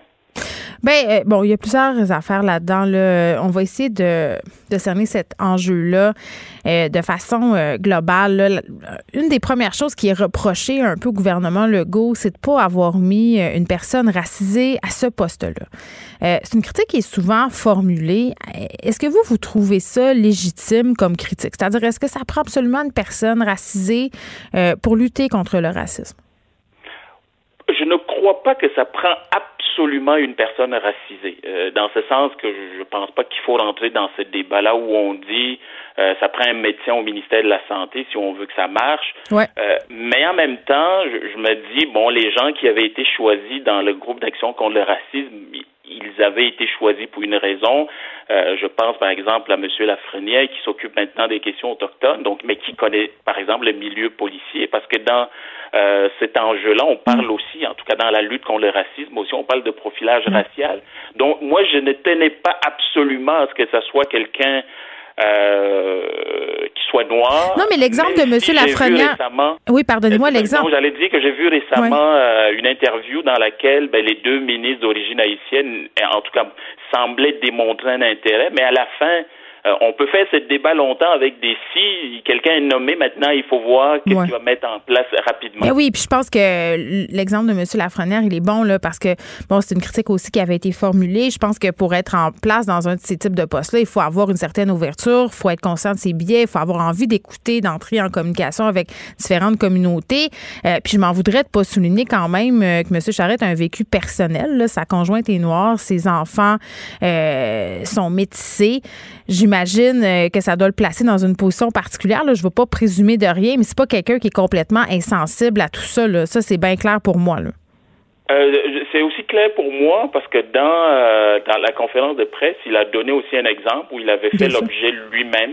on, leur avait refusé un mm-hmm. logement. Donc, et, moi personnellement, je l'ai rencontré dans un événement de la communauté haïtienne. Il parle couramment créole comme il parle français. Donc, je, euh, moi, je pense que son engagement est sincère, euh, mhm. mais une fois qu'on a dit tout ça, moi, je pense que les communautés euh, noires du Québec, entre autres, ou les, les, les disons les, les, communautés culturelles attendent depuis longtemps que les gouvernements posent des gestes. moi, je vous le dis honnêtement, tant le PLQ que la CAC ont eu tendance depuis 4-5 ans à parler. Ben, la CAC depuis deux ans et demi Euh, maintenant, je pense que l'heure est arrivée à ce qu'on pose mm. des gestes concrets et c'est ce que M. Charette a dit aujourd'hui. Ben oui, puis M. Euh, Oyano, tu sais, moi, je parle visiblement en tant que personne blanche. C'est bien sûr, là, moi, je peux pas mesurer euh, tous les impacts puis parler de racisme systémique comme une personne qui fait partie d'une communauté, mais je, vois l'actualité comme tout le monde. J'essaie de suivre.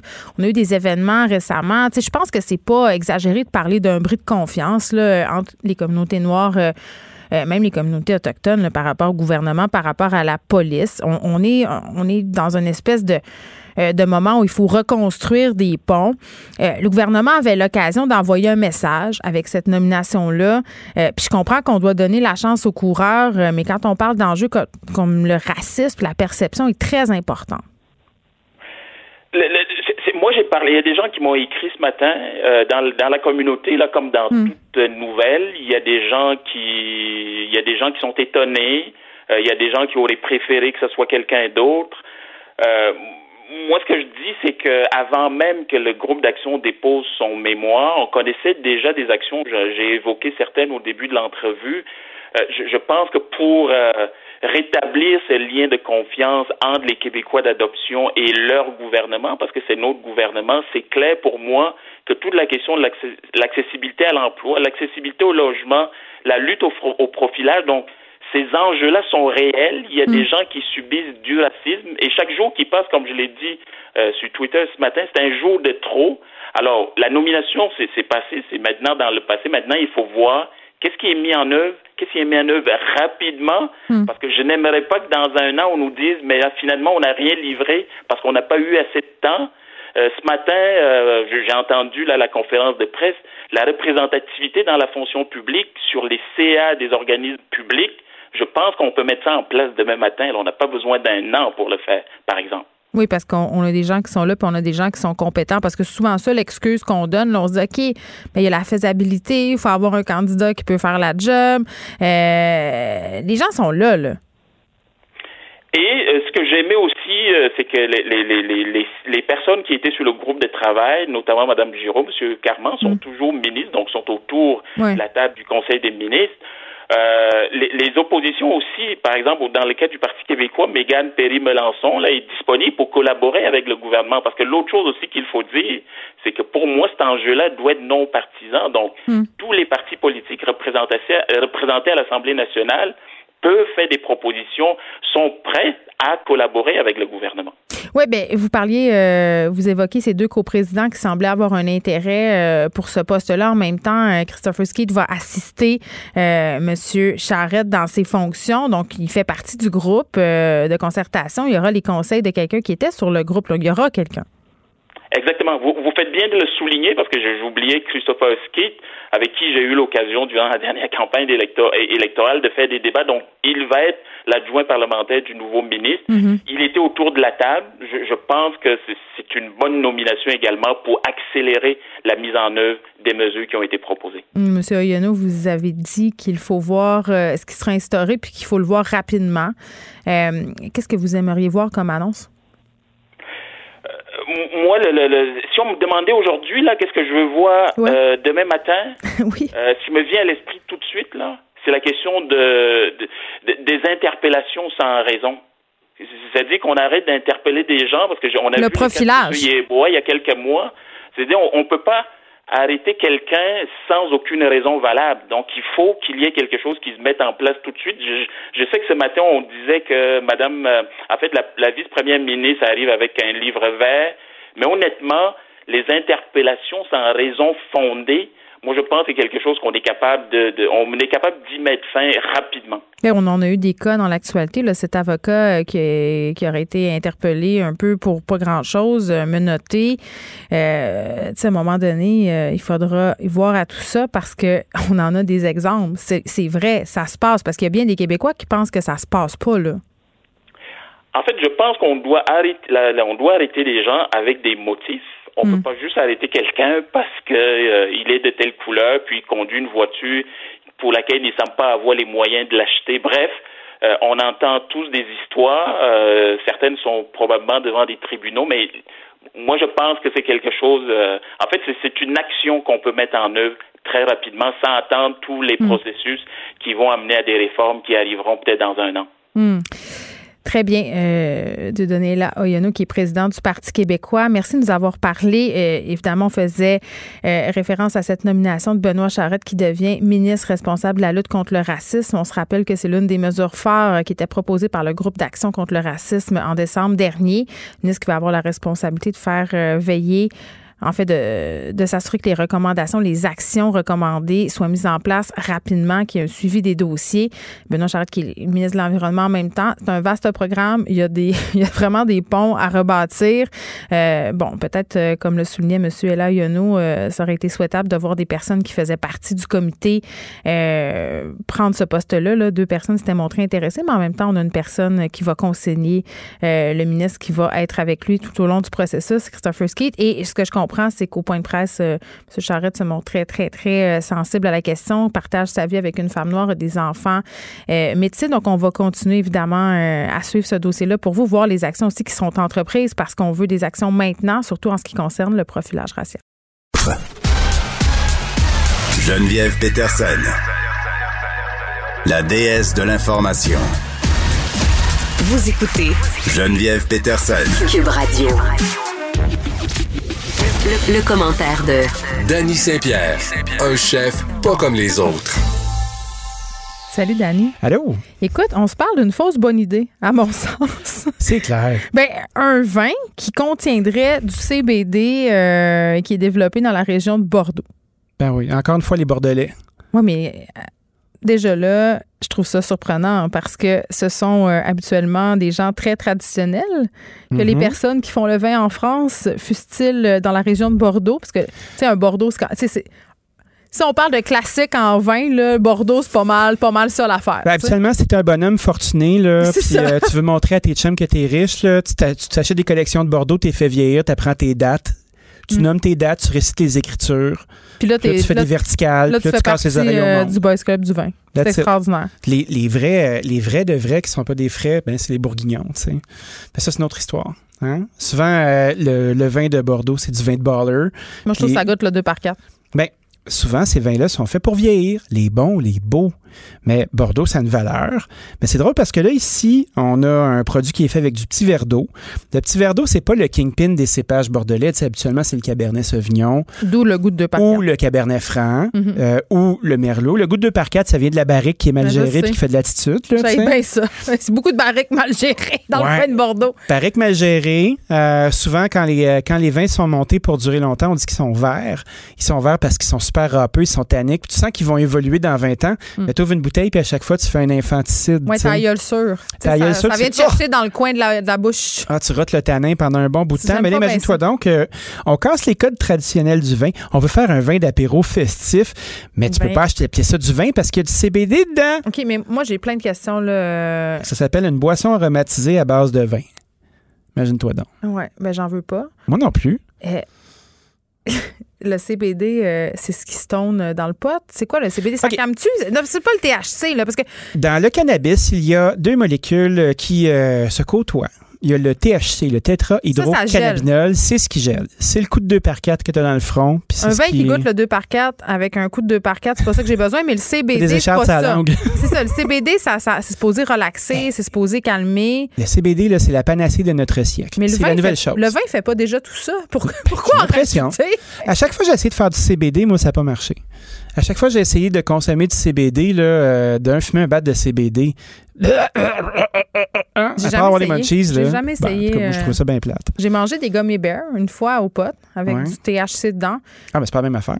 Non, mais ça, ça, ça fesse par, par contre. Puis. Mal sale. Je, combinais, je combinerais pas ça avec un, un vin, Bordeaux, euh, même Bordeaux Fustil. Mais tu vois, là, c'est le CBD. Puis c'est drôle parce que les molécules de CBD ne sont pas dangereuses pour la santé. Puis tu peux en prendre tant que tu veux qu'ils disent, mais j'ai mm. pas fait mes recherches, comprends-moi bien. Mais tu sais, l'alcool, ça l'est quand même.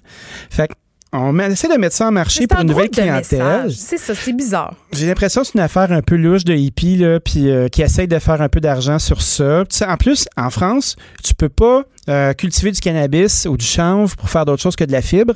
Fait que là, ils vont fabriquer euh, le produit, ils vont retirer le CBD en Allemagne, ils vont le ramener en France, ils vont faire ça. Fait que c'est quoi? C'est une nouvelle, c'est inusité, mais on la met d'invidence. On n'en veut pas. On n'en veut pas pantoute. Rue piétonne. Oh, piétonne. Le bordel, il va repogner. Non, mais attends, parce que moi, je suis, je suis, je suis bipolaire de la rue piétonne. je le sais. Ça bien ça. Je me déchirais la chemise. Ben oui, je je me disais, c'est terrible, où c'est que je vais parquer mon gros char? Est-ce que les vélos vont prendre possession de la ville? J'étais de même, Ah, pour des- vrai. Des pelotons de vélo. Puis là, je Ben me disais, le trafic est détourné dans les rues, les petites rues tranquilles.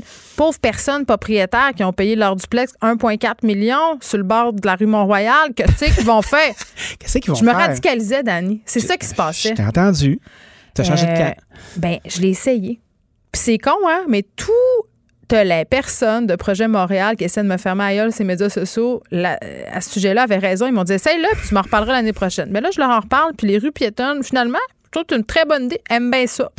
Ben, tu sais, OK. Je fais amende Dans les, euh, dans les règles de vie euh, de la rue piétonne, ben, la ville veut prévo- prévoit transformer 10 artères commerciales en rue piétonne par le biais d'un programme de financement qui va s'élever jusqu'à 4 millions de dollars destiné aux sociétés de développement commercial. Une SDC, c'est quoi? Ben, c'est un regroupement euh, de commerçants qui doivent cotiser de façon obligatoire dans un territoire donné pour faire la promotion de leur rue. Donc, si on veut avoir justement des rues piétonnes, ben c'est par les SDC que ça va passer. Puis après ça, ben si la- le membership est assez haut, puis les gens, les gens le votent et le choisissent, Mm. ben on va y arriver, puis ça va se faire. Donc, 10 rues piétonnes cet été, On le souhaite. on le souhaite. Est-ce que la rue Masson, parce que moi, je, c'est très important, est-ce que la rue Masson serait visée par, tu sais-tu? Je sais pas. Dans les deux, les deux dépêches qu'on a vues, c'est euh, c'est un mystère. Mais On parce qu'il faut voter, il faut, que les, faut que les habitants euh, des Les alentours soient des corps des commerçants. Les commerçants. C'est ça. Les habitants n'ont rien à dire? Les habitants, on n'a rien à dire. On peut influencer les nos pauvres commerçants. citoyens? Non, mais tu sais quoi? Euh, des SDC, c'est vraiment super dur à gérer. OK. Parce qu'une SDC, c'est comme obligatoire. Fait que si t'es dans un territoire qui a déjà une SDC, t'es pogné. Fait que là, il faut que tu cotises à hauteur du pourcentage euh, de taille de ton commerce face à l'offre commerciale de ta rue. Il y a tout le temps de la chicane, c'est tough. Puis à moins que tu une gouvernance qui soit vraiment dynamique puis qui fasse plaisir à tout le monde, c'est pas vrai. Les gens vont toujours chialer. Fait que c'est super dur Ça, à je pense que ramifier. c'est une des caractéristiques des gens. Ouais.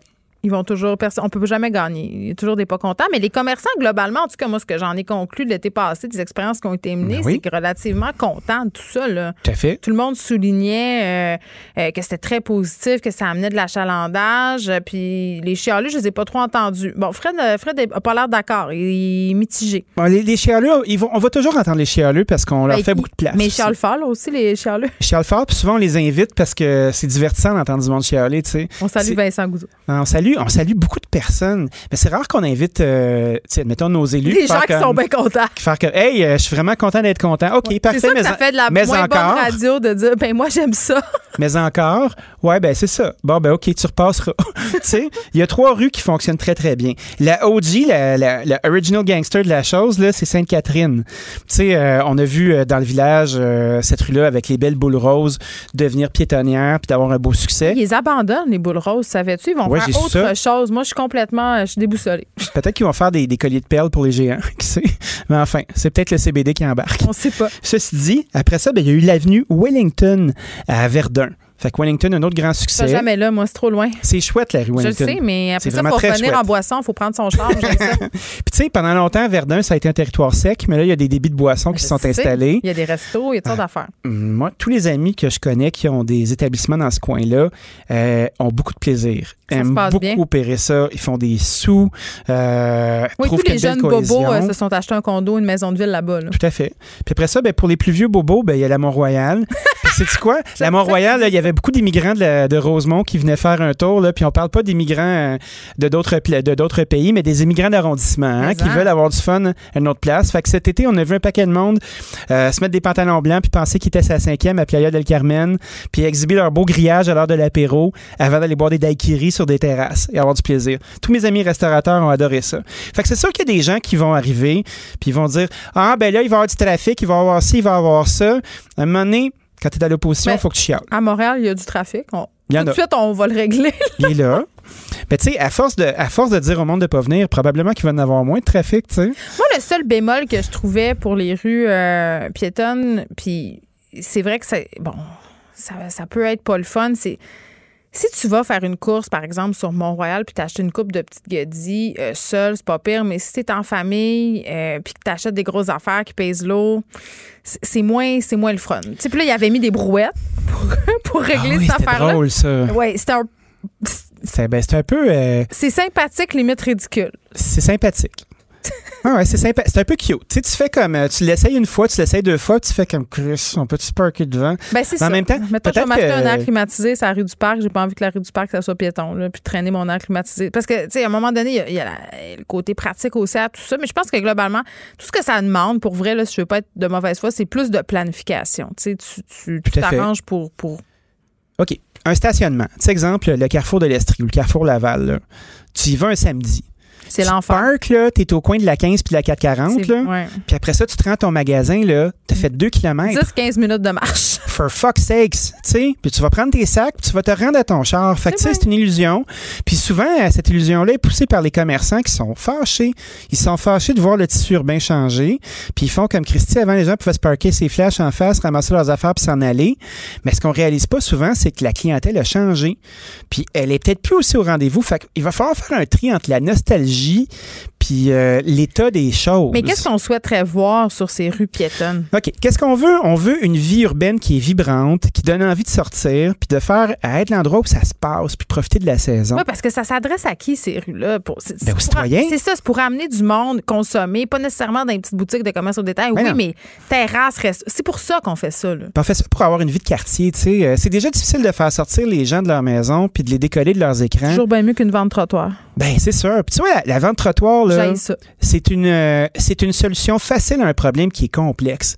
Tu sais, c'est de vider les inventaires puis les paquets de cochonneries. Puis toujours les vieilles affaires qui restent en X-Mall. Puis ça, c'est ça, c'est une espèce de patente de SDC aussi de faire. On a des budgets, on va vous prouver qu'on fait de l'animation, on va faire une belle vente trottoir, vous allez vendre vos comme cochonneries. ils cochent, ils cochent qui ont, qui ont rempli leur mandat. Parce qu'il y a des bonnes SDC, puis il y en a des très mauvaises. Puis tu sais, il y a des bonnes SDC qui vont arriver, puis ils vont avoir un, un groupe de commerçants qui vont s'impliquer, ils vont avoir du goût, puis euh, ça va ça va répondre à l'ensemble des besoins Donc, du on veut un espace, une vie, une vie citoyenne, parce que Une vie citoyenne. que j'essaie de plus utiliser jamais, là. Je m'excuse. Ben c'est pas grave ça, vie citoyenne, c'est pas, c'est pas comme l'amour Christ là, mais tu sais, euh, ça se dit bien. Parle-moi pas sur l'amour Christ. OK? Puis on veut avoir une gouvernance euh, cohérente par euh, c'est plus compliqué. par, euh, par SDC, donc par rue piétonne. Parce que il y a d'autres affaires qui peuvent se passer aussi. Tu sais, mettons, la ville là, a 4 millions à diviser sur 10. 10 rues piétonnes. Fait que ça, ça, finit par donner à peu près 400 000 l'achat. Mais tu sais, 400 000 pour aménager une rue piétonne, c'est pas tant d'argent que ça. Pour vrai, ça a l'air énorme, mais C'est non. pas beaucoup. Tu sais, euh, les choses coûtent excessivement cher. Puis quand tu tombes sur du monde qui ont du très mauvais goût, puis qui font travailler les commerçants de la rue, puis faire ah ben là on a une film de marketing, euh, c'est c'est Gisèle puis Jean-Guy qui sont Clotaire là. à paille. Il engage après Clotaire à paille, c'est Ben cher. oui, Clotaire. Hey! Un Clotaire, moi je le confonds tout le temps avec Cloporte. Mais ça c'est notre histoire. Faites vos recherches. Donc quand tu tombes sur du monde qui sont un peu louches, puis c'est les seuls qui veulent s'impliquer, ben tu te ramasses avec des grements qui pendent après les fils électriques ou euh, des lumières de Noël vraiment en lettres qui ont coûté 20 000 chaque. Puis là, tout le budget se fait bouffer, tu sais. Fait que c'est important d'avoir du monde qui savent ce qu'ils font. Puis je trouve que des fois, on se ramasse pas avec les meilleurs qui s'impliquent ces comités parce que c'est tellement tough de se chicaner avec ses voisins. Ouais, puis c'est pas juste mettre Moment Factory dans l'affaire puis avoir des, des sets de lumière, justement. Là, Ben là, c'est clair. là. Puis Ça prend, des, ça prend des affaires. Je pense qu'on communique très, très mal. Déjà, ramener les gens sur la rue, puis après ça, expliquer euh, à quel point c'est le fun d'aller là. Tu sais, on discutait en début de semaine euh, de Glenn puis euh, de Casanera, notre ami du centre-ville, le centre-ville, oui. puis de faire euh, comme, OK, c'est bien beau, là, tu veux redynamiser, mais on n'entend pas parler encore. Mais ça, ça fait partie de la communication. La communication, ça coûte cher, puis c'est des fois pas mal plus payant que mettre des lumières à lettres. On va t'envoyer, Danny. Ben, je vais y aller. À demain. Salut. Pour une écoute en tout temps, ce commentaire de Danny Saint-Pierre est maintenant disponible dans la section balado de l'application et du site cube.radio, tout comme sa série balado L'Addition, un magazine sur la consommation et l'entrepreneuriat. Cube Radio.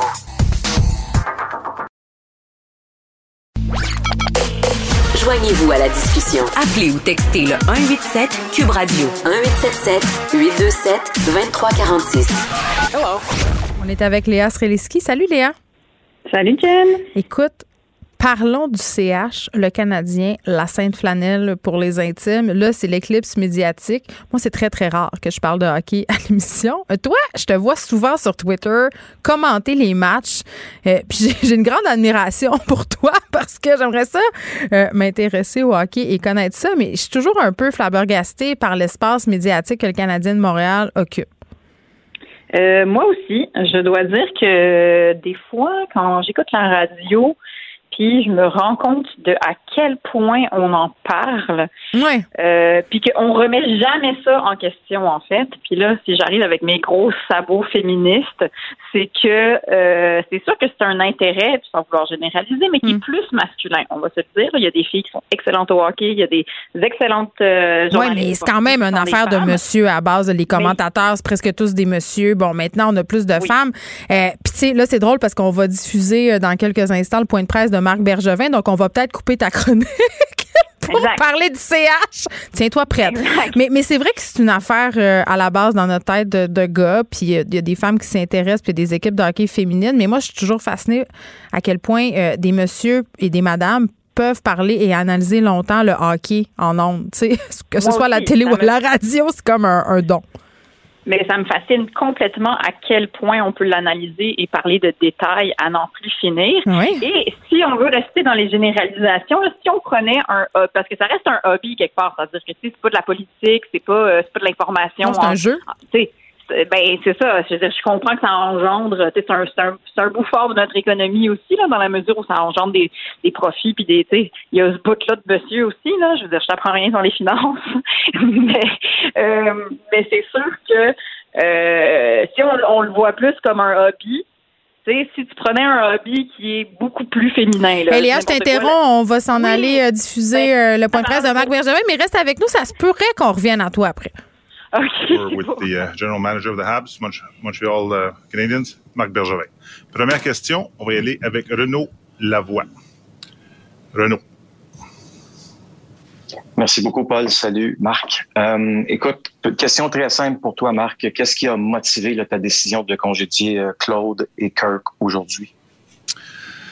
OK. Bien, premièrement, j'aimerais euh, prendre l'occasion de remercier Claude et Kirk pour le temps donné, leurs efforts et euh, l'éthique de travail qu'ils ont mené avec l'organisation pendant les euh, quatre dernières saisons. Alors, euh, c'est des bonnes personnes, c'est des personnes qui sont respectées non seulement dans le milieu du hockey, mais aussi avec nos joueurs. Comme on a pu remarquer hier, l'effort a toujours été là.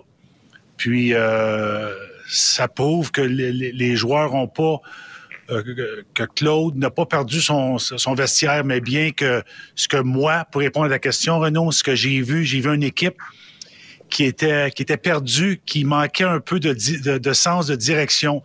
Puis c'est des choses qui arrivent euh, dans, dans, le sport professionnel que, que, les coachs euh, continuent à donner les, les mots, les instructions, mais après une période de temps, euh, le message ne passe plus. Puis euh, basé sur mes ce que j'ai vu dans, les dernières semaines et puis euh, un peu ce qui s'est passé l'an passé avec une saison qui est courte, j'ai pris la décision de, faire un changement et d'amener Dominique Ducharme avec l'équipe.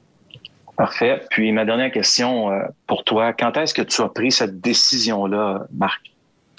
Écoute, c'est une, décision qui était très réfléchie. Euh, la décision finale, euh, dans ma tête à moi, a été prise euh, au cours de la nuit. encore là, c'est une décision qui est très importante. C'est une décision que j'assume, mais aussi que pas prise à la légère. Alors,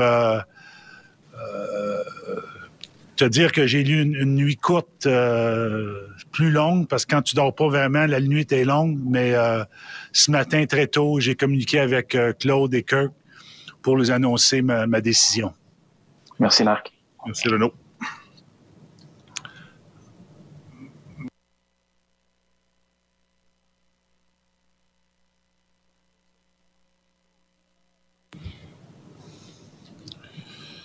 Euh, prochaine question, next question, Jessica Rusnak. Hi, Mark. Um, I was wondering, with the shortened season. Bon, évidemment, c'est en anglais. Là. Euh, on va revenir euh, à ce qui se sera dit avec Vincent Destro un peu partout. On retrouve Léa Sreliski. Salut, Léa. Resalut. Salut. Écoute, c'est quand même quelque chose. Moi, je me demande est-ce qu'il s'est parlé, Marc Bergevin, parce que sujet, verbe, complément, ça a l'air assez difficile. Mais je pense que c'est pas la première chose qu'on recherche. Tu vois, encore là, ah, OK. Qu'est-ce qu'on recherche? Canadien, si toi et moi, on menait le Canadien, les choses ne passeraient pas comme ça, Geneviève. Je, je pense que là. Mais il y aurait des belles phrases, c'est sûr. Il y aurait des belles phrases. On serait éloquente. Extraordinaire. Exact. Les garçons se battraient moins. sais, ça tâche les uniformes quand il y a du sang. C'est dangereux de se battre. Faites pas ça ça se passerait mieux, je pense. bon, mais pour revenir à l'espace médiatique qu'occupe le Canadien, puis là, on a ce congédiement euh, de Claude Julien. C'est ça son nom, Claude Julien? Je suis pas pire. non, mais tu vois, moi, je connais vraiment pas ça, le hockey. Euh, je suis ça. Euh, pourquoi tu penses... Je pense qu'il y a un effet pandémique quand même là-dedans. Là, le Canadien suscite quand même beaucoup d'allégeance en temps normal, mais là, les gens étaient... Même moi, j'étais contente que le hockey recommence. Ben oui, mais moi c'est pour ça que j'en abuse. Là, c'est sûr que je le regarde beaucoup plus. J'avais, j'avais, euh, j'ai une sorte de relation amoureuse avec le Canadien comme énormément de Québécois. J'ai l'impression. Euh, mais moi, toute ma famille euh, prenait pour les Nordiques, fait que j'ai bien de la misère. Bien de la misère. Ah, fait que c'est moins dans ton sang, toi. Ben, mon grand-père, mon grand-père, quand je suis déménagée à Montréal, tu sais ce qu'il me dit? Non. Il me dit là, si tu te mets à prendre pour le Canadien, ma petite fille, là, ça ira pas bien. Je dis, moi, mes grands-papas, il n'y en a plus de Nordiques. Qu'est-ce que tu veux que je fasse? Mais il dit, arrange-toi. Ah ouais, hein? Non, c'est ça, ça c'est un autre bout que je connais moins parce que moi je suis née à Montréal. Euh, en plus, j'ai euh, j'habitais en France quand euh, les Nordiques sont, sont, partis, donc j'ai raté ce bout de notre histoire. Fait que tu vois, je peux pas je peux pas relate comme ils disent. Mais cela dit, oui, c'est sûr qu'il y a un effet pandémique hein, à tout ça. Moi, je regarde, je regardais surtout quand le Canadien faisait les séries, donc là tu vas me dire donc tu regardais jamais le hockey. Mais j'ai commencé à le regarder de manière insistante et euh, mon mari rit de moi parce que lui, il a énormément d'expérience. De, de, culture hockey? Oui, mais surtout parce qu'il est très, il a beaucoup d'expérience à être déçu par le Canadien, tu sais, depuis 93. Lui, c'est dans ses veines, cette déception-là, avec tous les cycles de ça. oui, attends, dès qu'il gagne une game, en tout cas, euh, les gens sont tout de suite, oh mon Dieu, ça y est, on va faire les séries, on va gagner la coupe, ça sent la coupe. Non, lui, il est comme dans le défaitisme, OK pas mon pas mon mari, lui, il a vécu trop souvent le cycle de déception. c'est gravé à l'intérieur de lui, mais il me voit, moi, découvrir ça avec une espèce de candeur, de comme, mais là, ils ont perdu, c'est mon mari. Il est comme, mais évidemment qu'ils ont perdu, ils t'ont fait croire Mais pourquoi les gens continuent à l'écouter s'ils perdent tout le temps? Mais c'est parce qu'on les aime, mais c'est parce que, je, je sais pas, je pense qu'on est la dernière génération, en plus, à, il y en a plein des gens qui sont venus au monde au Québec, puis les Canadiens n'avaient jamais gagné la Coupe Stanley. Nous, on est nés au monde, ça se pouvait, ça se pouvait encore, là. Mais les jeunes, je sais pas, c'est en tout cas, mes petits gars le regardent, j'en ai pas moi. Moi, les, gars, les gars, les gars de mon chum veulent rien savoir. Mon fils veut rien savoir. Ils sont plus intéressés par le soccer. Ouais, moi non, moi j'en ai un qui regarde le hockey puis qui, qui est très déçu là. Il, regarde oh la première et la deuxième, puis après il faut qu'il aille se coucher, puis là il écoute la troisième pour s'endormir. Oh non. Euh, ouais, il connaît toutes les pubs de la radio. Mais je sais pas, moi j'ai tellement pas, j'ai tellement pas intéressé mon fils au hockey parce que ma plus grande peur c'est qu'il a envie de jouer puis que là, je dois me lever à 7 heures le matin, même 5 pour faire de l'aréna la fin de semaine. Donc, je l'ai tenu très, très éloigné de ce sport-là. Euh, on va revenir à ce qui s'est dit euh, au point de presse de Marc Bergevin avec Vincent Destro, comme je le disais, mais je voulais qu'on se parle, Léa, avant de te laisser aller. Euh, je voulais qu'on faire un retour sur le texte que tu as publié dans l'actualité que j'ai beaucoup aimé. Ça s'appelle Mon ami Nullipar.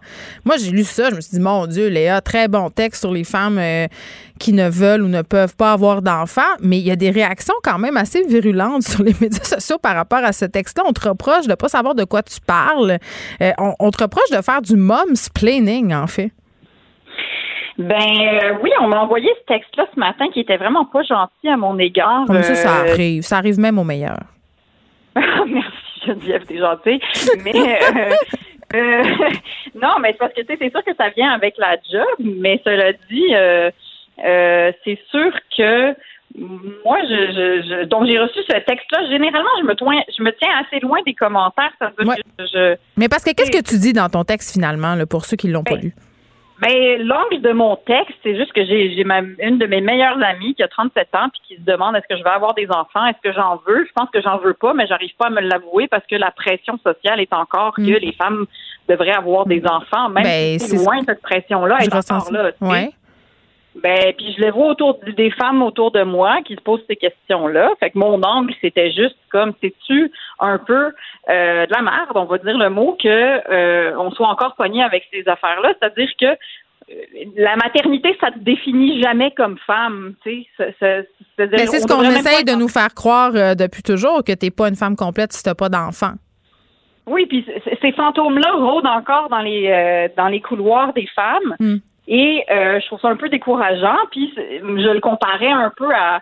Je, je disais que je préférais pas être en train de l'écrire, ce texte-là, comme euh, je préférais que les homosexuels n'aient pas du tout à, à, à, faire des sorties de placard, parce que si on partait pas du principe que les humains sont hétérosexuels, ben les personne n'aurait besoin de sortir du placard. Puis si on partait pas du principe qu'une femme est complètement femme quand elle a des enfants, ben les femmes qui veulent pas d'enfants le sauraient puis le respecteraient. Mais est-ce que tu comprends euh, les réactions euh, quand on t'accuse, si on veut, de faire du momsplaining?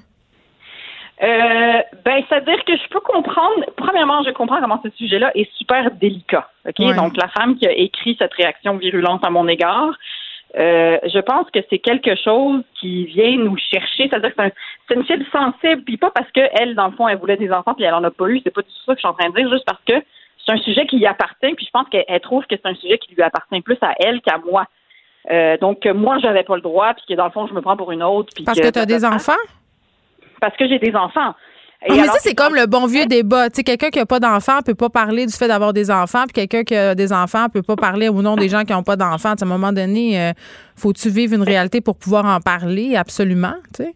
Ben, ben c'est-à-dire que tu sais, ça, reste que son point de vue, tout comme le mien, sont ces deux points de vue qui sont qui sont valables. Ben oui. Je pense qu'elle, elle le voyait un peu comme euh, c'était condescendant, comme un homme voudrait nous expliquer le féminisme dans le fond, tu sais. Mais sauf que je peux concevoir ce point de vue-là. Je peux pas concevoir les insultes puis être méchant là. Puis elle avait utilisé une photo où est-ce que j'étais avec mes enfants, puis d'habitude, j'en publie pas, fait que j'ai demandé de l'enlever et elle l'a enlevé, de manière je l'ai fait en privé. Euh, et cela dit, euh, moi, je, je, quand je chronique, puis j'imagine que toi, c'est un peu pareil, je ne parle seulement que de ma petite bulle, mon point de vue à moi. Tout ce que je fais n'est absolument ben, L'apanage du chroniqueur, c'est de partir de son, de son angle ben, personnel. en même temps, quand tu fais de la bonne chronique, il euh, faut que tu te poses la question euh, si le sujet dont tu parles va toucher beaucoup de gens. Le moment donné, la chronique de la du nombril, c'est pas le fun non plus, mais à un moment donné, c'est une perspective. Ce n'est pas la seule perspective. C'est un point de vue qui, qui se veut euh, objectif pour, ben oui, pour amener les gens à se poser des questions et à réfléchir. Moi, bien humblement, c'est ce que j'essaie de faire, puis on réussit pas tout le temps. On réussit pas tout le temps, puis c'est surtout que euh, la pluralité des points de vue, je suis pour ça. C'est-à-dire que je le sais que la réalité de mon ami, euh, ça n'est pas la réalité de mais toutes les ça. Mais c'est comme si, en ce moment, c'est comme si justement il y avait plus de place, pour, pas pour l'erreur, mais pour je sais pas, pour s'exprimer euh, sur, une réalité justement de façon subjective, euh, tu sais, parce qu'à un moment donné aussi, il y a quelque chose qui s'appelle euh, la limite de caractère dans une chronique. Là. c'est bien rare que tu puisses faire entièrement le tour d'un sujet avec une chronique. Mais bon, la critique, ça fait aussi partie de notre métier, mais j'avais envie qu'on revienne là-dessus. Mais allez lire le texte dans l'actualité, mon ami nulle part. C'est très, très intéressant. Léa Sreliski, merci. Merci Geneviève, à bientôt. Pour elle, une question sans réponse n'est pas une réponse. Geneviève Peterson. Cube Radio. On est avec Vincent Dessoureau, euh, Marc Bergevin qui est toujours questionné par les journalistes par rapport euh, au congédiement de Claude Julien. Est-ce que réussi à faire une phrase complète depuis tantôt, M. Bergevin? C'est euh, quand même tough à ce niveau-là. -là, c'est difficile. difficile. C'est difficile. mais bon, on, le sait que Marc Bergevin, son, son, français, des fois, est un peu rouillé. Il faut qu'on continue à avoir foi en... lui. Oui, c'est ça. Mais bon, il, a dit qu'il travaillait là-dessus. Alors Quand ça, là, là? ben, Peut-être pas là, là, là mais éventuellement. C'est en progrès il y a des bouts effectivement plus durs, mais euh, donc au centre de ça, vous avez entendu en, euh, euh, direct tantôt ce qu'il avait à dire sur les raisons pourquoi il a voulu tasser Claude Julien. parlait d'une équipe un peu en déroute, c'était difficile, la saison qui est, qui, est courte aussi, donc il faut faire des, des choix rapides. il a par la suite, là, au bout dans les questions en anglais, la question lui a été posée au sujet de Dominique Ducharme. Est-ce que c'est son pourquoi c'est son choix, lui qui va prendre par intérim, donc le rôle d'entraîneur? Euh, et plusieurs disaient que c'est parce qu'il y a la quarantaine, la bulle et tout ça, c'était juste parce que c'était plus facile. Et dit que non, le quarantaine ou pas, c'est son choix, euh, que c'est un nouveau modèle d'entraîneur, euh, Dominique Ducharme. Oui, tantôt on parlait d'ancienne génération, Claude Julien puis son adjoint qui faisait partie de cette vieille garde, entre guillemets. C'est ça. Et là, l'équipe est jeune. Euh, donc, il a eu du succès au niveau junior, Dominique Ducharme. Euh, c'est un nouveau modèle d'entraîneur. Il dit c'est ce que l'équipe a besoin et c'est ce que les joueurs veulent. Euh, donc, il semble sensible à ce que les joueurs souhaitaient. Et à la question de l'intérim, est-ce que quand tu es par intérim, est-ce que tu as tout le est-ce que tu as la force un peu de mhm. t'imposer au banc? Selon Marc Bergevin, il dit à 100% il va être capable de s'implanter. Il a le contrôle du banc à 100% il a mon appui à 100 mm. L'autre, euh, c'est l'entraîneur adjoint, Alex Burrows, qui arrive du, euh, Rocket de Laval. Euh, il est jeune et enthousiaste. C'est ce que Marc Bergevin a dit. Comme un show. En fait, il a aimé son travail avec le Rocket de Laval, lui qui est un ancien joueur que entre autres pour les Canucks et qui a fait du bon travail avec le Rocket. Alors, ça rassure Marc Bergevin. Bref, un, entraîneur qui est bon avec les jeunes et un entraîneur adjoint qui est bon, enthousiaste, jeune. Alors, euh, pourquoi pas? Évidemment, il y a d'autres noms parce que c'est par intérim. Alors là, la suite s'en vient. Euh, moi, je suis dans ce camp-là. Les pros, Patrick Roy. Ah oui, ben attends, oui, mais j'en parlais euh, tantôt avec un journaliste de TVA Sport qui disait qu'il y avait peu de chances que ça se concrétise parce que Patrick peut-être aspirerait plus au poste de DG, donc en remplacement de Marc Bergevin. Oui, mais. Marc Bergevin, il n'est pas là pour s'en aller, je pense pas tout de suite. Non, mais là-dessus, hein, il y avait justement. Donc, engagez-moi à TVA Sport. Ben, ça, aussi, je, nous, trouve bon. Dans les deux cas, on est zéro crédit pour parler de ça. L'avantage avec le hockey, c'est qu'il n'y a pas de vie ou de mort. Là. Alors, ah, euh, c'est un jeu, hein, on s'en rappelle. Exactement. Et c'est d'ailleurs pour ça que je pense qu'il faut. Tu peux dire, Patrick Roy, écoute, tu le mettras pas à la tête de l'opération vaccination. Ça, tu peux pas. Faut pas que tu te plantes. C'est une rondelle. Au hockey, au pire, on le congédie dans trois mois. Et Patrick Roy était questionné euh, plus tôt aujourd'hui. Il y avait justement point de presse virtuel pour parler des remparts. Et Patrick Roy a dit qu'il était euh, ouvert, qu'il allait euh, écouter si jamais le Canadien hmm. lui Moi aussi, je suis ouverte hein, s'ils veulent m'appeler là, pour gérer tout ça. Mais je serais excellente. Il faut dire, Patrick Roy, et, la question des jeunes, c'est une équipe jeune. Patrick Roy fait ça, entraîner une équipe jeune. Il est dans la LSJMQ. Il a eu du succès.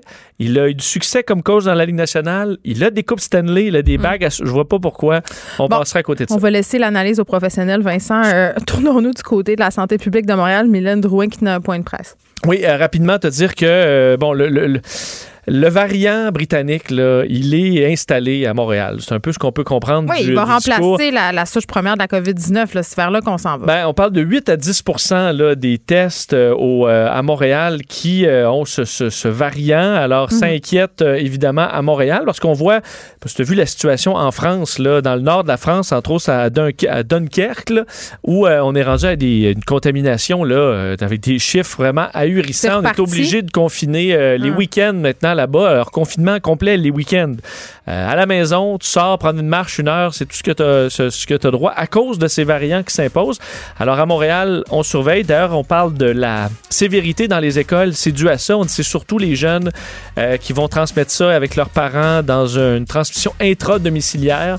Alors, c'est pour ça qu'on doit faire preuve de beaucoup de sévérité dans les écoles en ce moment pour tenter de freiner, mais les variants, euh, ils arrivent. Oui, bien, le euh, variant britannique, quand même, le, vaccin répond bien. je pense qu'il faut garder ça en tête parce que ça fait peur quand on se dit tout ça. C'est juste qu'il faudra être vigilant le temps que le vaccin soit. Puis la relâche s'en euh, vient, donc il faudra être discipliné. Vincent, on t'écoute dans quelques minutes avec Mario Dumont. Merci d'avoir été là, tout le monde. On se retrouve demain à 13h.